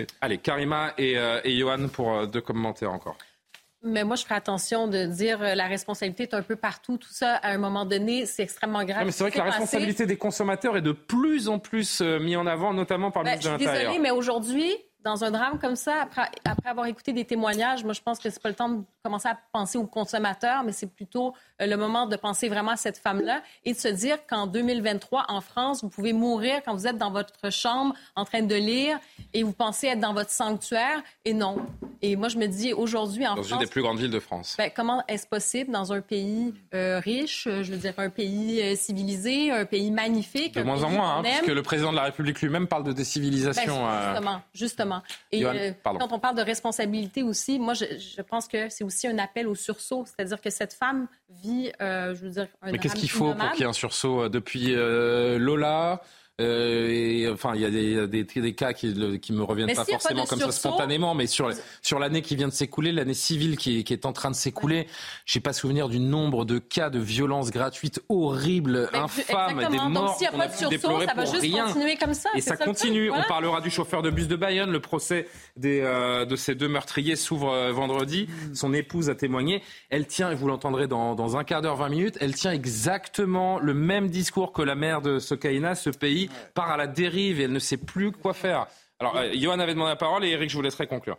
Oui, d'abord, il faut effectivement bien comprendre qu'une partie importante de la délinquance dans notre pays est liée au trafic de drogue. Ça, c'est une certitude. Un crime sur quatre. Voilà, donc ça, ça, c'est Un crime ou délit sur quatre ça, dans c'est ce pays. quelque chose de réel. Si on enlevait le trafic de drogue, il y aurait une baisse flagrante de la délinquance et, de la criminalité. Euh, néanmoins, les consommateurs ont une responsabilité, ça c'est indéniable, indiscutable. Mais quand Gérald Darmanin adresse un message solennel aux consommateurs comme il l'a fait avant-hier, c'est quelque part une forme, euh, comment dirais-je, il reconnaît là une forme d'impuissance, c'est-à-dire il, il- il lance un appel à l'aide finalement aux Français, à ses consommateurs. Il leur dit aidez-moi parce que nous n'avons pas été capables jusqu'à présent, nous, de résoudre le problème. Au contraire, c'est un problème qui est en train de gagner du terrain. Donc c'est véritablement un appel à l'aide. Et là où le gouvernement les gouvernements successifs, ont aussi une responsabilité, c'est dans l'état mental de, de- de notre pays. Les Français, une partie d'entre eux, vont extrêmement mal. Je vous rappelle que nous sommes le premier pays consommateur de stupéfiants, que nous sommes aussi le premier pays consommateur d'antidépresseurs. Donc l'état psychologique des Français est extrêmement mauvais et il faudrait aussi peut-être se demander pourquoi et essayer d'en tirer les conséquences. Non, moi juste un mot de dire que vraiment pour, pour- quand, quand j'en discute en Suisse, mes amis suisses me disent mais la France est devenue un pays de sauvages. Et ça rappelle les, les scènes qu'on a La qu'on France peut, Orange Mécanique. qu'on peut vivre par exemple au Brésil. Je sais pas, enfin, vous voyez de ce qui se passait dans Non, certains non, ouais, quartiers De, de Ri- de Rio. ou De, si, mais de quand même, plus en Quand plus. vous avez les favelas où les gens vous tirent dessus, Il faut pas que vous caricaturer. avez des maisons, des pavillons dans- au-dessus de, de Rio de Janeiro, mais là, c'est et que vous pouvez même pas aller à l'école. les- c'est quotidien. mais, c'est- Enfin, ben, Marseille, c'est quoi Marseille Non, mais qui Et que deuxièmement, aux États-Unis, c'est pareil. Il y avait une sauvagerie aux États-Unis, je ne sais pas si ça existe encore, où on tire dans les écoles, les gens ont des armes, mais ça devient vraiment dramatique. C'est ça qui est choquant. On se dit maintenant, la France, ça devient vraiment un pays dangereux et il faut être conscient de cette dérive dramatique.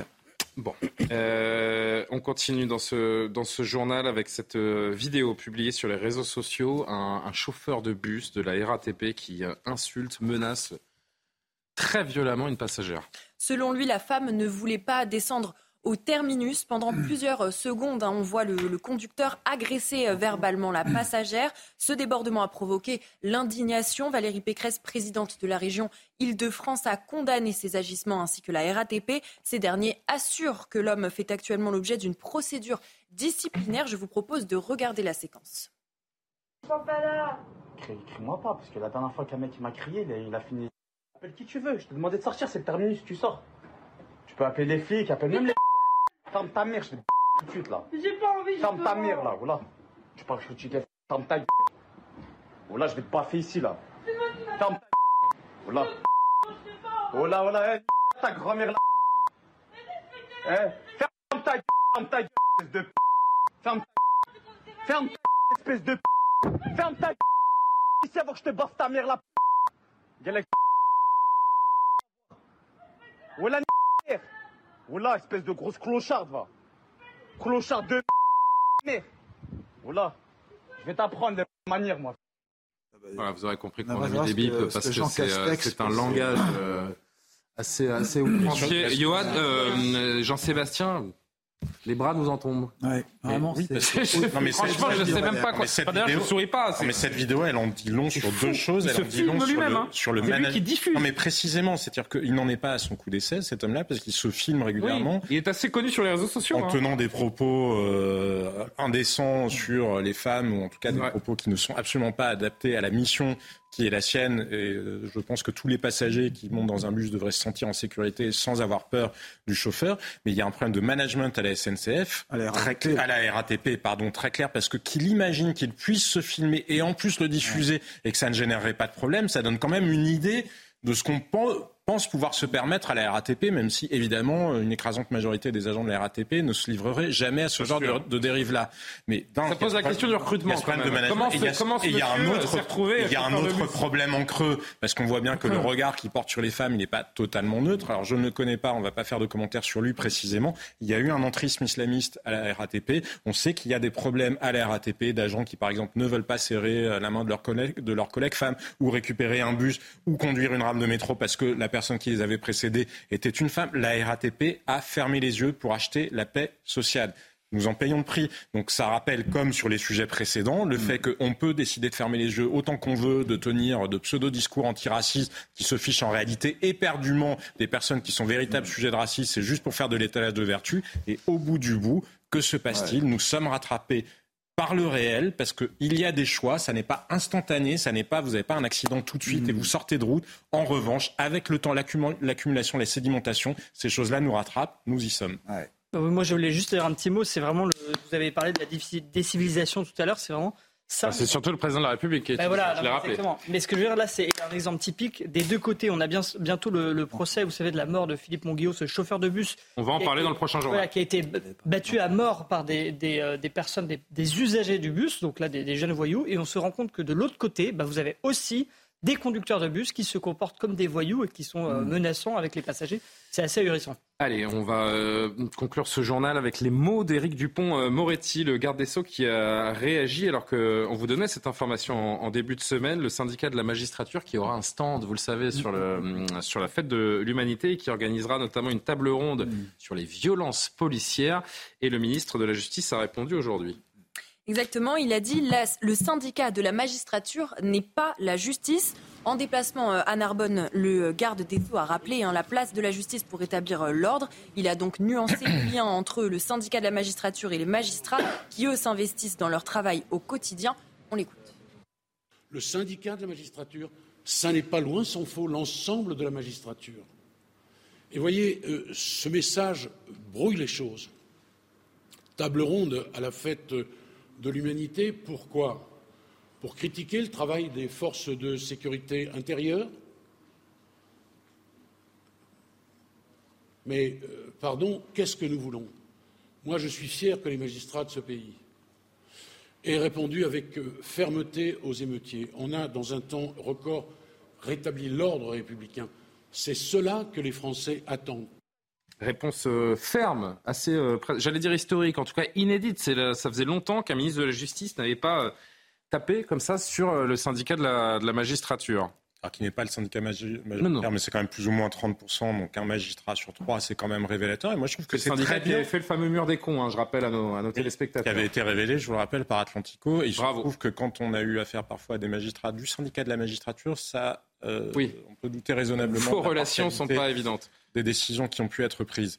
Euh, mais pour en revenir là-dessus, moi je trouve que c'est très bien. En revanche, moi je suis pour la liberté d'expression et la liberté syndicale. Il y a des syndicats de policiers qui ont des postures tranchées, etc. Ça fait partie de leurs droits. Et je vais vous dire, c'est presque bien, c'est presque bien qu'on voit à ciel ouvert ce que pensent ces syndicats-là. Le sujet, ce n'est pas qu'il y ait des syndicats et qu'il y ait des syndicats qui soient porteurs d'une vision de leur profession ou d'une vision politique. Le problème, ce sont les nominations qui sont faites. Pourquoi cette idéologie qui ne représente finalement qu'un tiers des magistrats, à l'arrivée, c'est quand même souvent elle, en creux, qui est choisi notamment par le gouvernement depuis. Regardez Emmanuel Macron, avant Éric Dupond-Moretti, il y a eu d'autres gardes des Sceaux, Madame Belloubet notamment. C'est exactement le fil idéologique de Madame Taubira. Le sujet, ce ne sont pas les magistrats ni les syndicats. Moi, je crois à la liberté d'expression, à la liberté des syndicats le sujet, c'est la politique pénale et c'est les nominations qui sont faites. S'il n'y a pas de cohérence à tenir des grands discours martiaux et derrière à nommer des magistrats dans la, dans la haute hiérarchie qui, peu ou prou, sont inspirés par la même vie. Et des décisions de justice, parfois, je vous rappelle, qui sont... Qui sont je vous rappelle que la présidente de l'Assemblée nationale a choisi de nommer au Conseil supérieur de la magistrature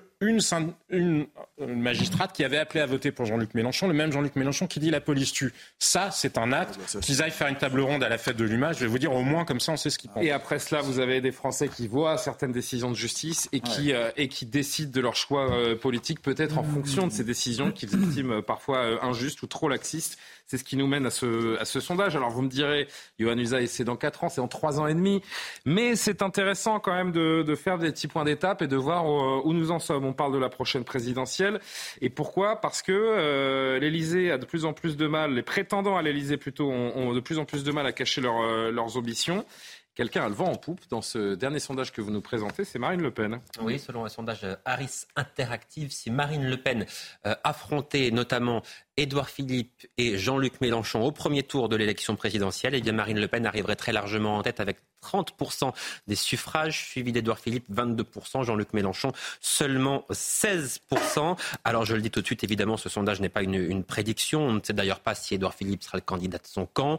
On ne sait d'ailleurs pas si euh, la gauche partira dispersée euh, ou euh, unie. En revanche, il y a une seule certitude. La certitude, c'est que oui, Marine Le Pen, elle, elle sera candidate. Et ce sondage, eh bien, il vient confirmer une personne que l'on sent depuis longtemps, depuis plusieurs mois, depuis plusieurs années. On la sent cette percée. Entre 2017 et entre 2022, elle a gagné 7 points et demi au second tour de l'élection présidentielle. Depuis un an, elle a pris de la hauteur. Elle se consacre à son groupe, au Parlement, 88 députés qui lui ont permis de gagner en crédibilité, si bien que Gérald Darmanin, lors de sa rentrée politique à Tourcoing, il y a deux semaines, a estimé, je cite, une victoire de Marine Le Pen en 2027 est assez probable. Et ce matin, eh bien, c'était Édouard Philippe qui était interrogé sur cette percée de Marine Le Pen. On écoute l'ancien Premier ministre. Euh, j'ai une idée assez claire, oui, sur euh, la façon dont, euh, s'agissant de moi, les choses pourraient se passer. Mais ce que je veux dire, c'est que les circonstances de 2027, personne ne les connaît. Donc, il est idiot, à mon sens, de faire des sondages sur ce qui se passera en 2027, et il est prématuré de faire de la tactique sur 2027. Ce qui est vrai, c'est que compte tenu des bougées politiques du Rassemblement national, et compte tenu de la situation politique telle que je la vois, il me semble qu'en effet, cette victoire est possible. Hmm. Alors effectivement, de plus en plus de responsables politiques reconnaissent publiquement, mais reconnaissent aussi en off, comme on dit, que oui, Marine Le Pen peut gagner en, 2027, que c'est quelque chose de crédible. Personne n'aurait dit cela il y a une dizaine d'années. C'était absolument euh, impensable. Euh, ça montre d'abord que c'est un premier succès pour Marine Le Pen. Elle a gagné la bataille de la normalisation, bien aidée en plus en cela cette année par la France insoumise qui a bordélisé, je reprends un terme qui est régulièrement utilisé dans la vie politique, LFI qui a bordélisé la vie politique de de ce pays qui a donc rendu aux yeux des Français le Rassemblement national beaucoup plus respectable.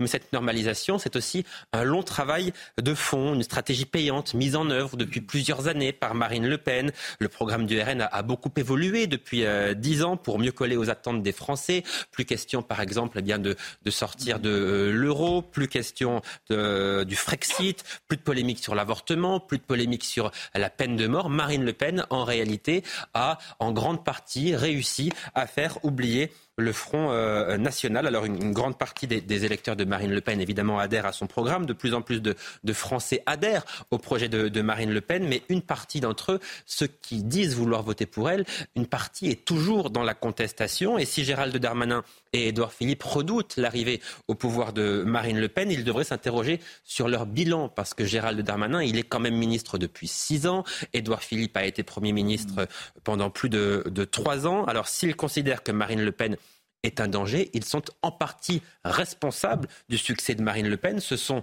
leurs échecs qui nourrissent la percée du, RN. À partir de ce constat, sont-ils les mieux placés pour euh, lui barrer la route en 2027 La question mérite euh, réflexion, mais eux, manifestement, ne semblent pas se la poser.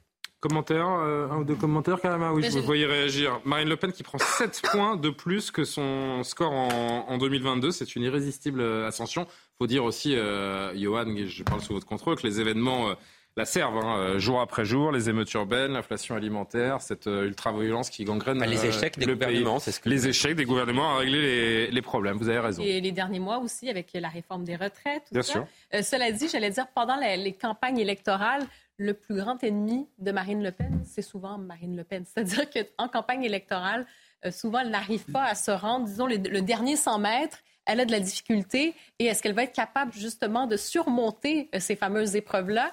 Euh, il y a quelques années, c'était pendant le débat. Elle s'était littéralement effondrée lors du débat. Alors bon, on verra en 2027, mais manifestement, il y aura une autre stratégie à avoir pour le dernier droit. Ce qui est vrai, c'est qu'en 2022, euh, elle a fait une très très bonne campagne de, premier tour, une campagne que j'avais vraiment trouvée excellente. Et alors les deux semaines d'entre-deux tours, là vraiment, elle a radicalement changé. Et là, j'ai trouvé qu'elle avait fait une mauvaise campagne. Donc ça, ça rejoint un peu ce que dit Karima. Pour aller dans le sens de ce que disait Karima et de ce que vous rappeliez là sur l'entre-deux tours, c'était très perceptible dans le débat d'entre-deux tours. On sentait une Marine Le Pen qui avait peur justement de l'échec, traumatisée par l'échec de premier débat face à Emmanuel Macron en 2017 et qui n'osait pas lâcher les coups. Et ça se sent parce que c'est une espèce, vous savez, une alchimie mystérieuse hein, dans une élection présidentielle, la rencontre entre un homme et une femme. Et les Français, ça se joue aussi sur cette perception de est-ce que c'est quelqu'un qui est taillé pour, qui a les tripes, qui a le feu sacré et qui a même l'envie absolue d'y aller? Et il y a parfois des gens qui sont très hauts dans les sondages. Ou alors, quand l'élection est loin, qui peuvent donner l'impression qu'ils en ont envie. On en a connu, hein, des François Baron, des Jacques Barrot, etc. Puis quand, quand ils s'en rapprochent, ils ne l'ont plus exactement. Maintenant, moi, ce que je trouve, pour rebondir sur la chronique de Johan, effectivement, je trouve impressionnant dans les discours que tiennent les autres responsables politiques, c'est qu'ils la mettent au centre du jeu, comme si c'est le même fatalisme que celui dont on parlait plus tôt dans la soirée. C'est il y a rien à faire. C'est l'eau qui monte et puis il n'y a rien à faire, comme si on ne pouvait pas, et c'est pas en soi un objectif d'ailleurs de lutter contre Marine Le Pen. L'objectif politique, me semble-t-il, c'est de gérer le réel la Macronie est obsédée par, euh, par Marine Le Pen. Dans tous les sondages, le premier chiffre qu'ils regardent tous, c'est le score que fait euh, Marine Le Pen. Il y a une dernière chose peut-être à dire, euh, Johan. Là, le sondage que l'on monte, c'est l'hypothèse d'un candidat Édouard Philippe.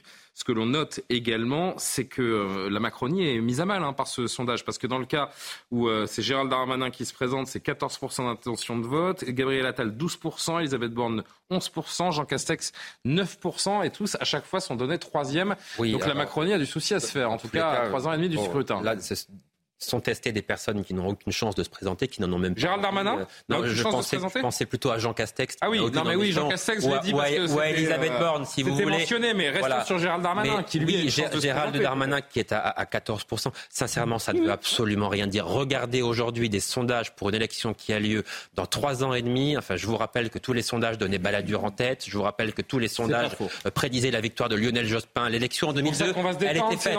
L'élection de 2002, elle était faite, elle était pliée. Alain Juppé devrait être président de la République. Enfin, bon, ces, sondages-là, vraiment, encore une fois. On aura le temps d'en reparler. Exactement. Je me tourne vers Amaury Bucco à 23h22, cher euh, Amaury. C'est euh, l'une des images, l'image insoutenable de la journée, puisqu'à chaque jour, son image de, de violence gratuite et à chaque jour suffit sa peine, comme vous dites. Ce soir, et on en a parlé tout à l'heure dans le, dans le journal, vous allez nous parler de cette sauvage, sauvage agression, barbare agression, je pourrais dire même, qui a eu lieu à Nice. On avait parlé la veille euh, et l'avant-veille de Bretigny-sur-Orge avec cet homme euh, tabassé par deux autres individus. Là, c'est une femme qui a été agressée euh, gratuitement et sauvagement. Est-ce que vous pouvez d'abord nous présenter les faits? Oui, alors ça s'est passé dans la nuit de lundi à mardi vers 3 heures du matin dans le centre-ville de Nice, pas très loin, vous savez, de la basilique où il y a eu l'attaque euh, terroriste. Alors une femme euh, rentre chez elle lorsqu'elle s'aperçoit qu'il y a un homme euh, plus loin et il est à moitié soulé, caché derrière un camion. Et alors cet homme, a priori, il ne se connaissait pas et c'est donc un inconnu. La femme, elle est juste à quelques dizaines de mètres de chez elle et elle décide donc de changer de trottoir pour l'éviter, mais j'allais dire trop tard. L'homme court en sa direction, l'inconnu, la femme prend la fuite et elle est alors rattrapée euh, par son agresseur qui se jette sur elle, la fait chuter, puis saute euh, avec ses pieds sur sa tête à plusieurs reprises à pieds joints. Alors une partie des faits ont été filmés par les images de vidéosurveillance de la ville de Nice, hein, il y en a 4000 euh, dans la ville de Nice, et aussi par un témoin. on a pu d'ailleurs récupérer ces images qui ont été floutées évidemment pour ne pas montrer toute la violence de la scène, mais ça va vous permettre de comprendre le contexte de l'agression.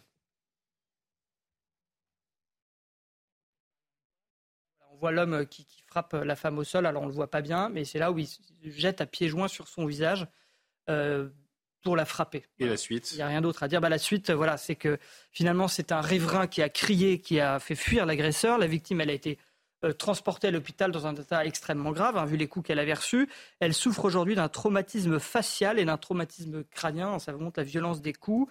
Et sur le profil de la victime, eh bien, on sait qu'elle est à 53 ans, qu'elle souffre de schizophrénie et qu'elle est sous curatelle depuis 2018. Elle a d'ailleurs une carte d'invalidité. Alors pour l'auteur, c'est beaucoup. Personne en grande fragilité. Donc. Voilà, exactement. Alors pour l'auteur, il a pu être rapidement interpellé, l'auteur présumé, hein, il a pu rapidement être interpellé à proximité des lieux par la police. Et alors lui, c'est beaucoup plus compliqué. Euh, on n'a pas su pendant très longtemps, enfin pendant tout au long de la journée, il y a eu plusieurs euh, En fait, il origines qui ont été. Voilà, Il a d'abord lui donné une identité de, de migrant angolais âgé de 24 ans. Alors ensuite, euh, il, a, il, a, dit qu'il était né en République dominicaine. Et alors finalement, eh bien la réponse c'est que c'est un un Suédois euh, qui est né en 1999, donc il est âgé à peu près de, de 24 ans, euh, et qui avait des troubles psychologiques, et qui était d'ailleurs psychiatriques, et qui était euh, suivi pour cela en Suède, et s'était soustrait pas, à ses soins. Il est recherché dans son pays pour se soigner. Alors, euh, on sait aussi qu'il vivait en France un peu dans la marginalité, puisqu'il était SDF, il avait euh, dans son sac de la nourriture, des vêtements, des ustensiles de toilette. Alors cet homme, bien sûr, a été placé en garde à vue, il nie les faits.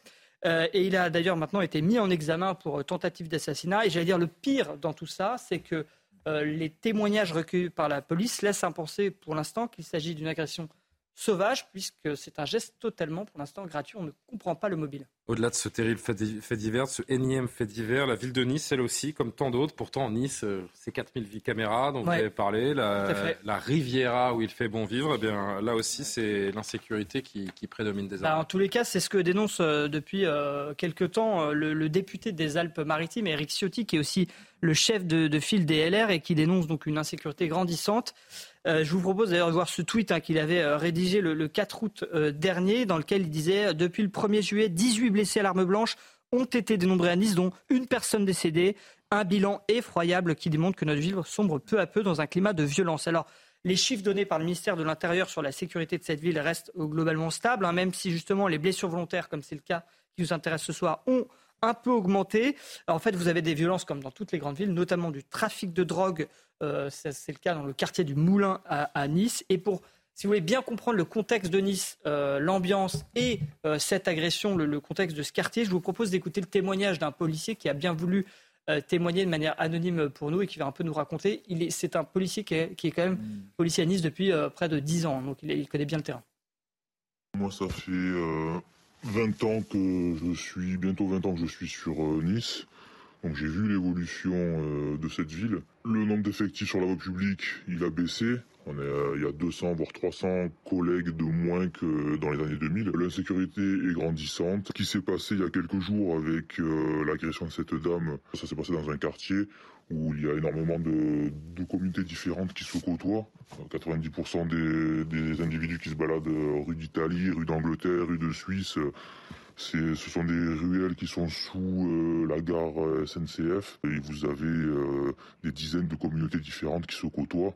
On y, côtoie aussi beaucoup d'infractions comme le trafic de stupes, le trafic de cigarettes, le trafic de médicaments qui sert de, substitut aux toxicomanes. Vous êtes aussi euh, à proximité de la rue d'Angleterre où il y a quelques années un bijoutier a dû, euh, pour se défendre, faire usage d'une arme à feu, affaire qui a été médiatisée.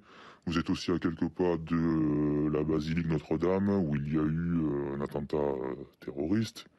Dernier mot, euh, Amaury, on imagine que pour les habitants de Nice qui vivent avec cette insécurité, le quotidien est de plus en plus délicat. Oui, bah, c'est ce qui ressort hein, du micro tendu euh, qu'a effectué CNews aujourd'hui sur, sur, sur, place.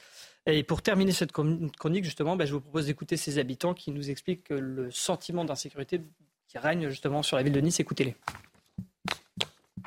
Euh, ça nous fait peur ici maintenant. On n'ose même plus sortir. Écoutez, ça fait 40 ans que je suis à Nice. Euh, là, depuis un an, c'est une catastrophe. Hein entre les gens qui se font raqueter, les gens, les gens qui se font voler, les gens qui se font attaquer par des coups de couteau. 35 ans, je suis là, jamais eu de problème. Bon, c'est arrivé dans la rue Dante, celle-là, c'est pas ici. Mais à 4 heures du matin, tu sais, qu'est-ce qui se passe des fois? Ah, Des fois, c'est un peu difficile, hein, la rue du quartier. Hein. On ne peut pas dire autre chose. Hein. Il bah, y a beaucoup de gens bizarres hein, dans la rue hein, le soir. Hein. J'ai 63 ans. Je, je, je rentre à pied, euh, j'habite à un quart d'heure, il n'y a jamais, jamais de problème, jamais été agressé ni rien. On se sent bien. Bon, il y a des, des, des, des, fois des petits groupes, mais ils sont entre eux. Jean-Sébastien, un commentaire. Merci à Maury hein, pour ces éléments euh, autour de cette terrible agression à Nice. Euh, la France orange mécanique, c'est plus euh, seulement une métaphore. On est passé des, des sauvageons décrits par Jean-Pierre Chevènement à l'indescriptible barbarie.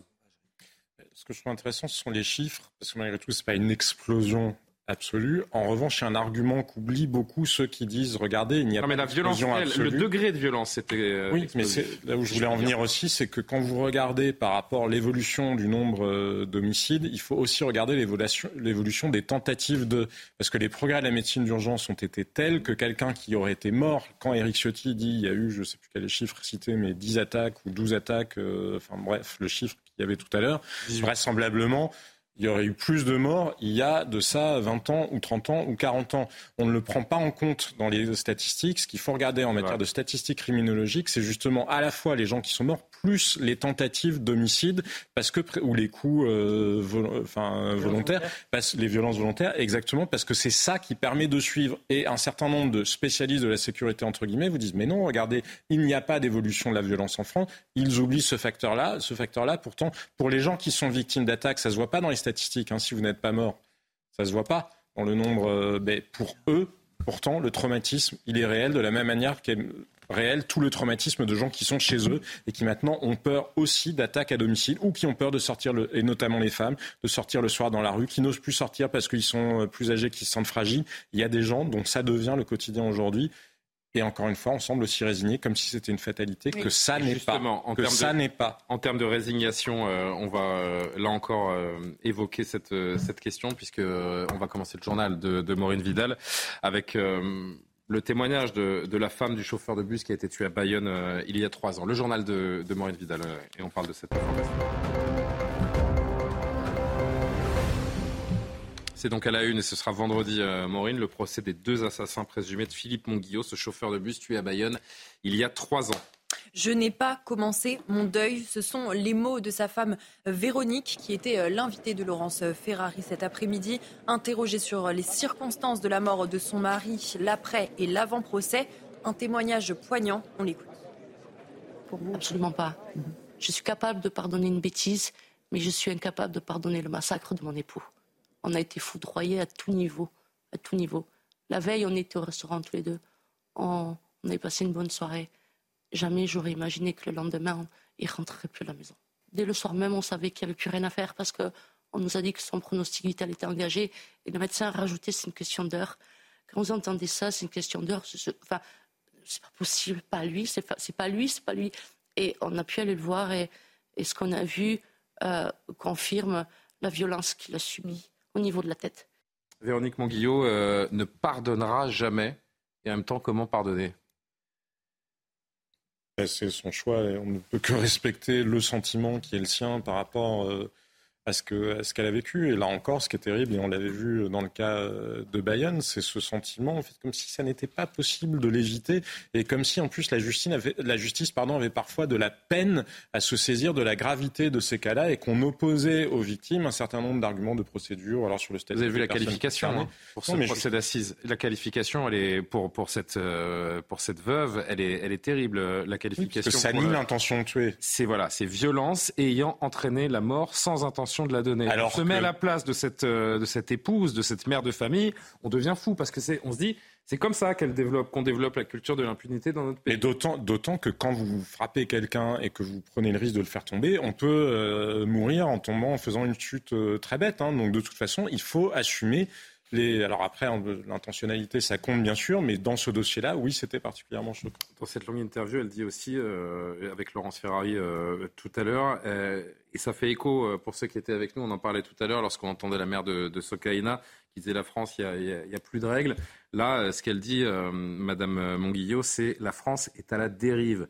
On est vraiment dans le même type de discours, hein, Karima. Oui, on a l'impression qu'il y a vraiment une régression, j'allais dire sociétale aussi, une régression en termes de valeurs, comme s'il y avait un vide presque probablement même spirituel, moral. On ne distingue plus, hein, ça a l'air des, vieilles notions un peu réac, hein, bien mal, hmm. mais euh, pour certaines personnes, pour certains jeunes aussi, parce qu'il y, a quand même cette délinquance qui est très présente, ben, on n'arrive plus à faire le, distinguo entre ce que hein, tuer quelqu'un, frapper quelqu'un. Finalement, c'est pas si grave que ça. Euh, on a vu des histoires aussi il y a quelques mois. Rappelez-vous, euh, ce jeune de 18 ans qui, était, qui avait été recruté, qui était tueur à gages et qu'on soupçonne, par exemple, d'avoir commis 10 meurtres. Donc, ça donne quand même un état euh, un état des lieux en ce moment qui est assez dramatique et on le voit au fil des, dernières années. Vous avez parlé des fois que ça se manifeste pas nécessairement dans les statistiques, mais il y a quand même le ministère de l'Intérieur en 2022 euh, qui disait qu'il y avait eu une augmentation des coups et blessures, aussi sur les violences sexuelles augmentation de plus de 11 et à Paris, c'est encore plus. C'était augmentation de 30 des violences sexuelles. Donc, et tout ce qu'on ne peut pas quantifier, la peur au ventre, et cette résignation, ce climat délétère. Euh, non, moi, je pense que ça mérite véritablement un fameux sursaut et je pense qu'on s'en rend compte quand même. Deux détenus de la prison de Fleury-Mérogis en Essonne se sont évadés hier. C'était lors d'une sortie en forêt de Fontainebleau. Ils, participaient pardon, effectivement à une course à pied avec d'autres détenus et encadrant dans la forêt de Fontainebleau. Prétextant une envie pressante, ils se sont euh, éloignés et enfuis. Une enquête donc pour évasion a été ouverte et confiée à la compagnie de gendarmerie d'Evry en Essonne. Bon, si vous étiez avec nous il y a une trentaine de minutes, on a déjà euh, commenté cette. Euh, Julien, moi je voulais peut-être juste faire un, petit. Mais allez-y, vous êtes chez vous, Maurice. Parce que je, suis retombé sur quelque chose d'assez drôle. En 2012, il y avait un détenu qui s'est évadé pendant un tournoi de basket dans une prison et à laquelle assistait justement ce tournoi la ministre des Sceaux à l'époque, c'était ah. Christiane Taubira. Donc vous voyez, je veux dire, c'est pas nouveau, les, évadés. Ah, ça, c'est très fort. S'évader quand la ministre est présente dans la. Là, c'est panache. Et, euh, juste, autre... on, sourit, mais euh, ce sont des. Ce sont, euh, l'un est violeur et l'autre est trafiquant de drogue. Donc, bon. Il n'y a, a, rien de très drôle là-dedans. C'est juste, oui, si vous n'étiez pas avec nous, on s'est posé la question déjà pourquoi est-ce qu'on part faire des balades en forêt lorsqu'on est un violeur, enfin qu'on emmène des, personnes condamnées pour viol notamment faire des balades en, forêt avec un encadrement qui de fait ne permet pas de canaliser euh, et de contrôler euh, ces, individus. Ça paraît fou. Oui, la réinsertion est très importante, elle est primordiale, mais quand on n'est pas capable de, faire faire un jogging à des détenus sans qu'ils s'évadent, il y a un moment, ben, on reste dans le cadre de la prison peut-être. Non, et juste les, hasards de l'actualité faisaient que je voyais cet après-midi, vous savez, dans les notifications qui tombent en même temps, un détenu qui s'était évadé aux États-Unis et qui a été repéré parce qu'il y avait des détecteurs de chaleur. Et c'était dans une forêt aussi, en Pennsylvanie. Pour ah, le coup, il a été rattrapé. Eh ben, écoutez, peut-être que les, les, détecteurs de chaleur sont euh, en train d'être utilisés en forêt de Fontainebleau. à Marseille, à Marseille, après euh, la mort de plusieurs personnes comme des euh, victimes collatérales, on a évidemment évoqué le cas de Socaïna, les règlements de au trafic de drogue. Un terme, un, vocable, un néologisme est employé, c'est celui de narcomicide. Il est utilisé pour la première fois par la procureure de Marseille le 31 août. Il désigne le changement de mode opératoire des trafiquants qui consiste à présent à tirer sur un point de deal et non plus un individu en particulier concerné par le trafic, ce qui crée des victimes collatérales. Explication euh, plus en détail avec Sandra Buisson. Avant, il y avait les règlements de compte, qu'il y a toujours d'ailleurs, c'est-à-dire des victimes déjà connues des services de police et souvent de la justice, qui sont tuées parce que quelque chose leur est reproché par le clan d'en face des trafiquants, etc., euh, dans un mode opératoire bien particulier, lourdement euh, armé, avec un mobile qui doit s'inscrire dans une guerre de territoire. La procureure utilise un nouveau euh, vocabulaire, le terme de narcomicide, parce qu'elle veut expliquer le glissement qu'il y a dans le mode opératoire des trafiquants et des tueurs. Elle explique que désormais, on ne frappe plus un individu en tant que tel, enfin le plus souvent, euh, on vient rafaler un point de deal. On ne vient pas s'attaquer à une personne en particulier et donc il y a effectivement des victimes innocente comme euh, euh, Sokaina qui a été tuée. Elle était au, troisième étage dans sa chambre en train de réviser. Euh, la balle a traversé la fenêtre. On a vu ça aussi des fois à Nantes. On le voit effectivement de plus en plus souvent. On l'a vu avec ce jeune enfant au mois d'août qui a été tué alors qu'il était à l'arrière de la voiture de son oncle.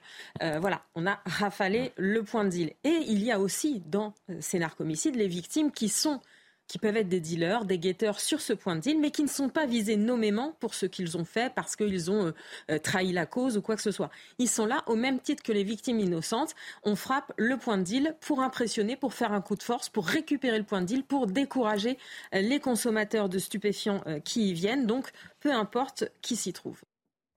une dernière information, et elle est de taille. Vous avez compris? Oui, Les baleines. Les baleines à bosse sont arrivées au large de la Réunion, pardon. Non mais j'essaie de mettre un peu de légèreté parce que ça fait une heure et demie qu'on est sur des actualités. Euh, et vous êtes très doué. Vous trouvez ça léger Terrible. Oh là là, bravo. Bravo Jean-Sébastien. Les baleines à bosse sont arrivées au large de la Réunion. Vous nous prenez de belles images donc. Voilà, du coup, après donc une longue migration, elles sont là, elles viennent euh, dans les eaux euh, chaudes hein, de l'île pour s'accoupler et donner euh, naissance à leurs petits baleineaux. Entre le mois de mai et d'octobre, les baleines à bosse débutent leur périple, hein, euh, débutant en Antarctique et finissant au large des côtes réunionnaises. Alors cette année, début mai déjà, la première baleine avait déjà hein, été aperçue euh, aux abords de l'île et elle devrait être très nombreuse cette année. C'est magnifique. C'est magnifique. Le chant des... On peut remettre juste le off une fois, s'il vous plaît, les amis. Vraiment, c'est- c'est c'est- c'est un bonheur de. Ça donne envie de plonger avec elle, ça donne envie de chanter avec elle. euh, Surtout, vous avez déjà euh, vu des baleines en vrai, vous, vous qui avez fait le tour du monde quatre fois. Non, Au il- moins non mais vous avez vu où des baleines? Au Groenland notamment. Au Groenland, magnifique. Vous avez vu des baleines, vous? Vous pouvez pas me remettre l'image, euh, Samira? Bon, tant pis. Euh, ah voilà, merci beaucoup. Non mais c'est fascinant. C'est Ah, il y a des dauphins qui nagent avec elle C'est aussi. des baleineaux. Des baleineaux, C'est pas des dauphins devant? Ah, peut-être. Ou alors- Ah, excusez-moi, Johan. C'est un euh, plongeur avec une caméra, Non, non, les, dauphins ouvrent rarement la route aux baleines. Mais Ah bon? Bah écoute, ils peuvent être. euh, Bon, allez, on dit n'importe quoi.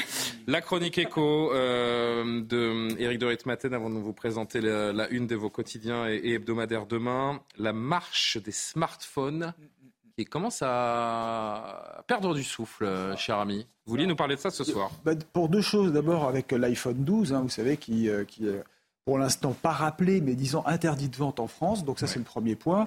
Donc c'est très mauvais pour Apple, parce que Apple est en train de lancer son iPhone 15 qui est révolutionnaire, qui est ultra léger, qui est en titane, mais enfin qui vaut presque 15 000 euros quand même. hein, donc il faut quand même avoir Pardon? l'argent. Oui.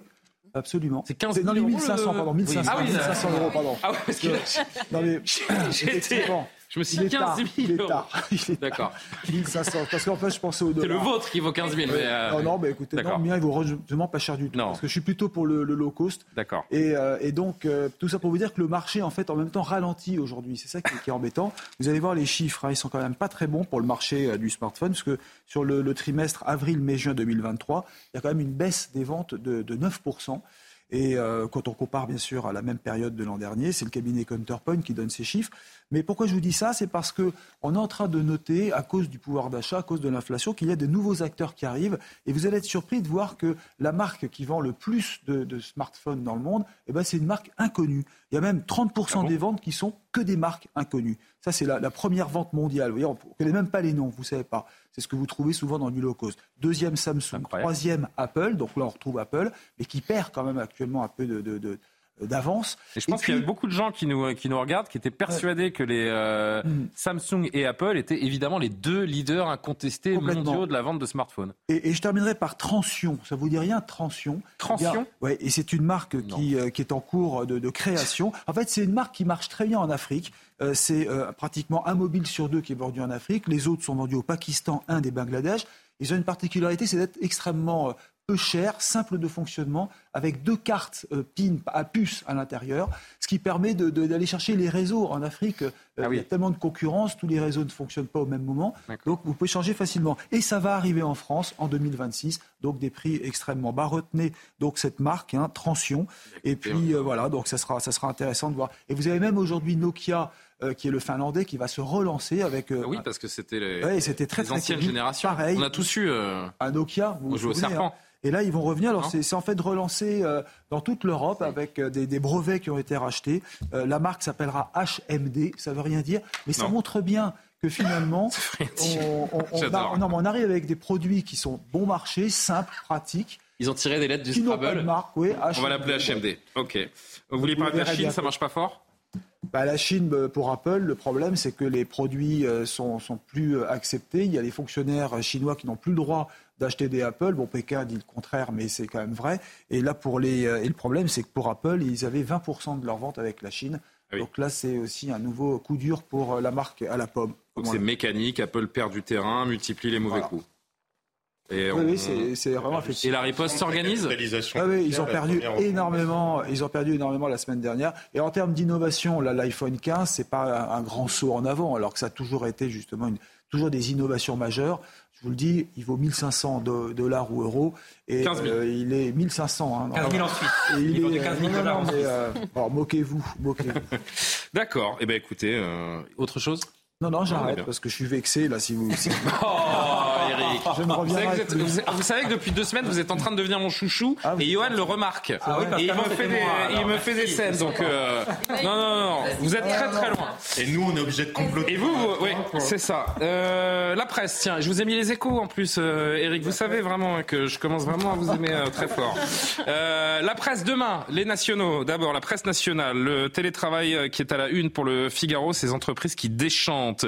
Un- une image évidemment en, en Libye avec euh, ces, ce terrible drame et ces inondations dont on vous parlait également euh, hier. Aujourd'hui en France, qui euh, parle du botulisme, cette alerte aux conserves euh, mortelles dans un restaurant bordelais, euh, des sardines en, en bocal auraient euh, donc contaminé environ 8 personnes. Une jeune femme est décédée et le Parisien aujourd'hui en France vous en parle. Les échos, cher Eric, l'automobile, Bruxelles défie Pékin, c'était l'objet de votre première chronique euh, tout à l'heure. Arme, la mise en bourse qui électrise Wall Street. Eh bien, écoutez, je ne sais pas ce que c'est, on, lira euh, les échos pour comprendre. La Croix, l'été fini, les vacances continuent, les Français n'hésitent plus à partir en septembre. C'est vrai, bon, ça fait longtemps que les Français partent en septembre. Un petit reportage à Bayonne où l'arrière-saison représente un enjeu majeur. Ouest On passe aux quotidiens régionaux. Contre le papillomavirus, le papillomavirus, le vaccin euh, arrive au collège. C'est vrai que c'est l'un des sujets de cette euh, rentrée. La Voie du Nord, la région derrière les Bleus. Et oui, c'est demain c'est demain France-Uruguay, non C'est demain ou après-demain? Je ne sais plus. C'est demain. France-Uruguay au stadium. euh, non, c'est plus le stadium, c'est le stade Pierre-Mauroy. Non, non, c'est c'est Pierre-Mauroy euh, à Villeneuve-d'Ascq, en effet.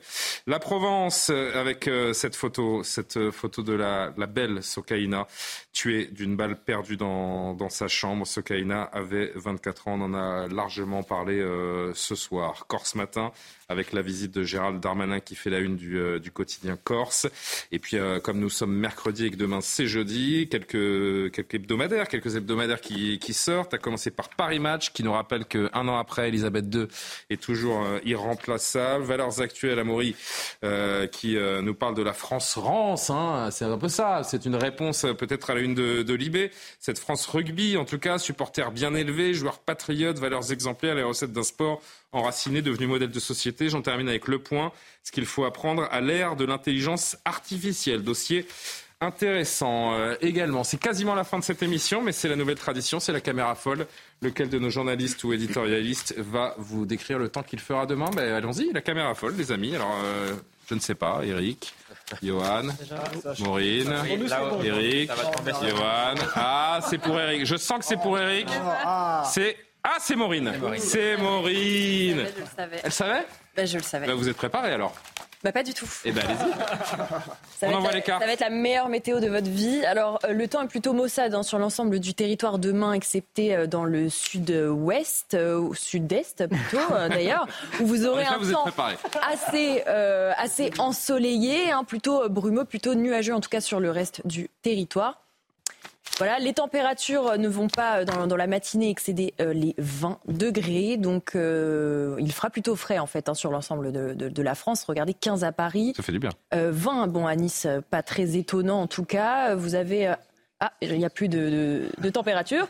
Donc sur- ensuite, L'après-midi, euh, demain. ça va un petit peu du coup euh, bah, se gâter. Euh, regardez, on peut on peut le voir encore hein, à l'est du, du- du pays. L'après-midi, 24 degrés à Paris, il fera plutôt chaud dans euh, le sud de la France. Euh, Il fera euh, très très bon aussi vers Bordeaux, du coup, donc euh, 26. 26 degrés. Et puis voilà. Eh ben, c'est parfait. Euh, Bravo Maureen. Super météo, merci. Bravo, bravo. Bah, merci. J'apprécie euh, votre sens de la météorologie. Merci infiniment euh, à tous ceux qui nous ont regardés, à hum, Samira Chabi également qui a édité cette euh, émission excellemment. Je le remercie. Maxime Fer à la rédaction en chef et euh, Patrick Urban également qui nous a particulièrement aidé ce soir. Merci les amis. Jean-Sébastien. Merci Julien. Vive les baleines. Merci. Très belle soirée à tous et à l'édition de la nuit dans un instant. Ah merci, merci beaucoup. Le chant des baleines. Les fameux dauphins. Le chant des baleines. Allez, merci beaucoup. Merci euh, à l'édition de la nuit dans un instant. À demain. Bonne nuit.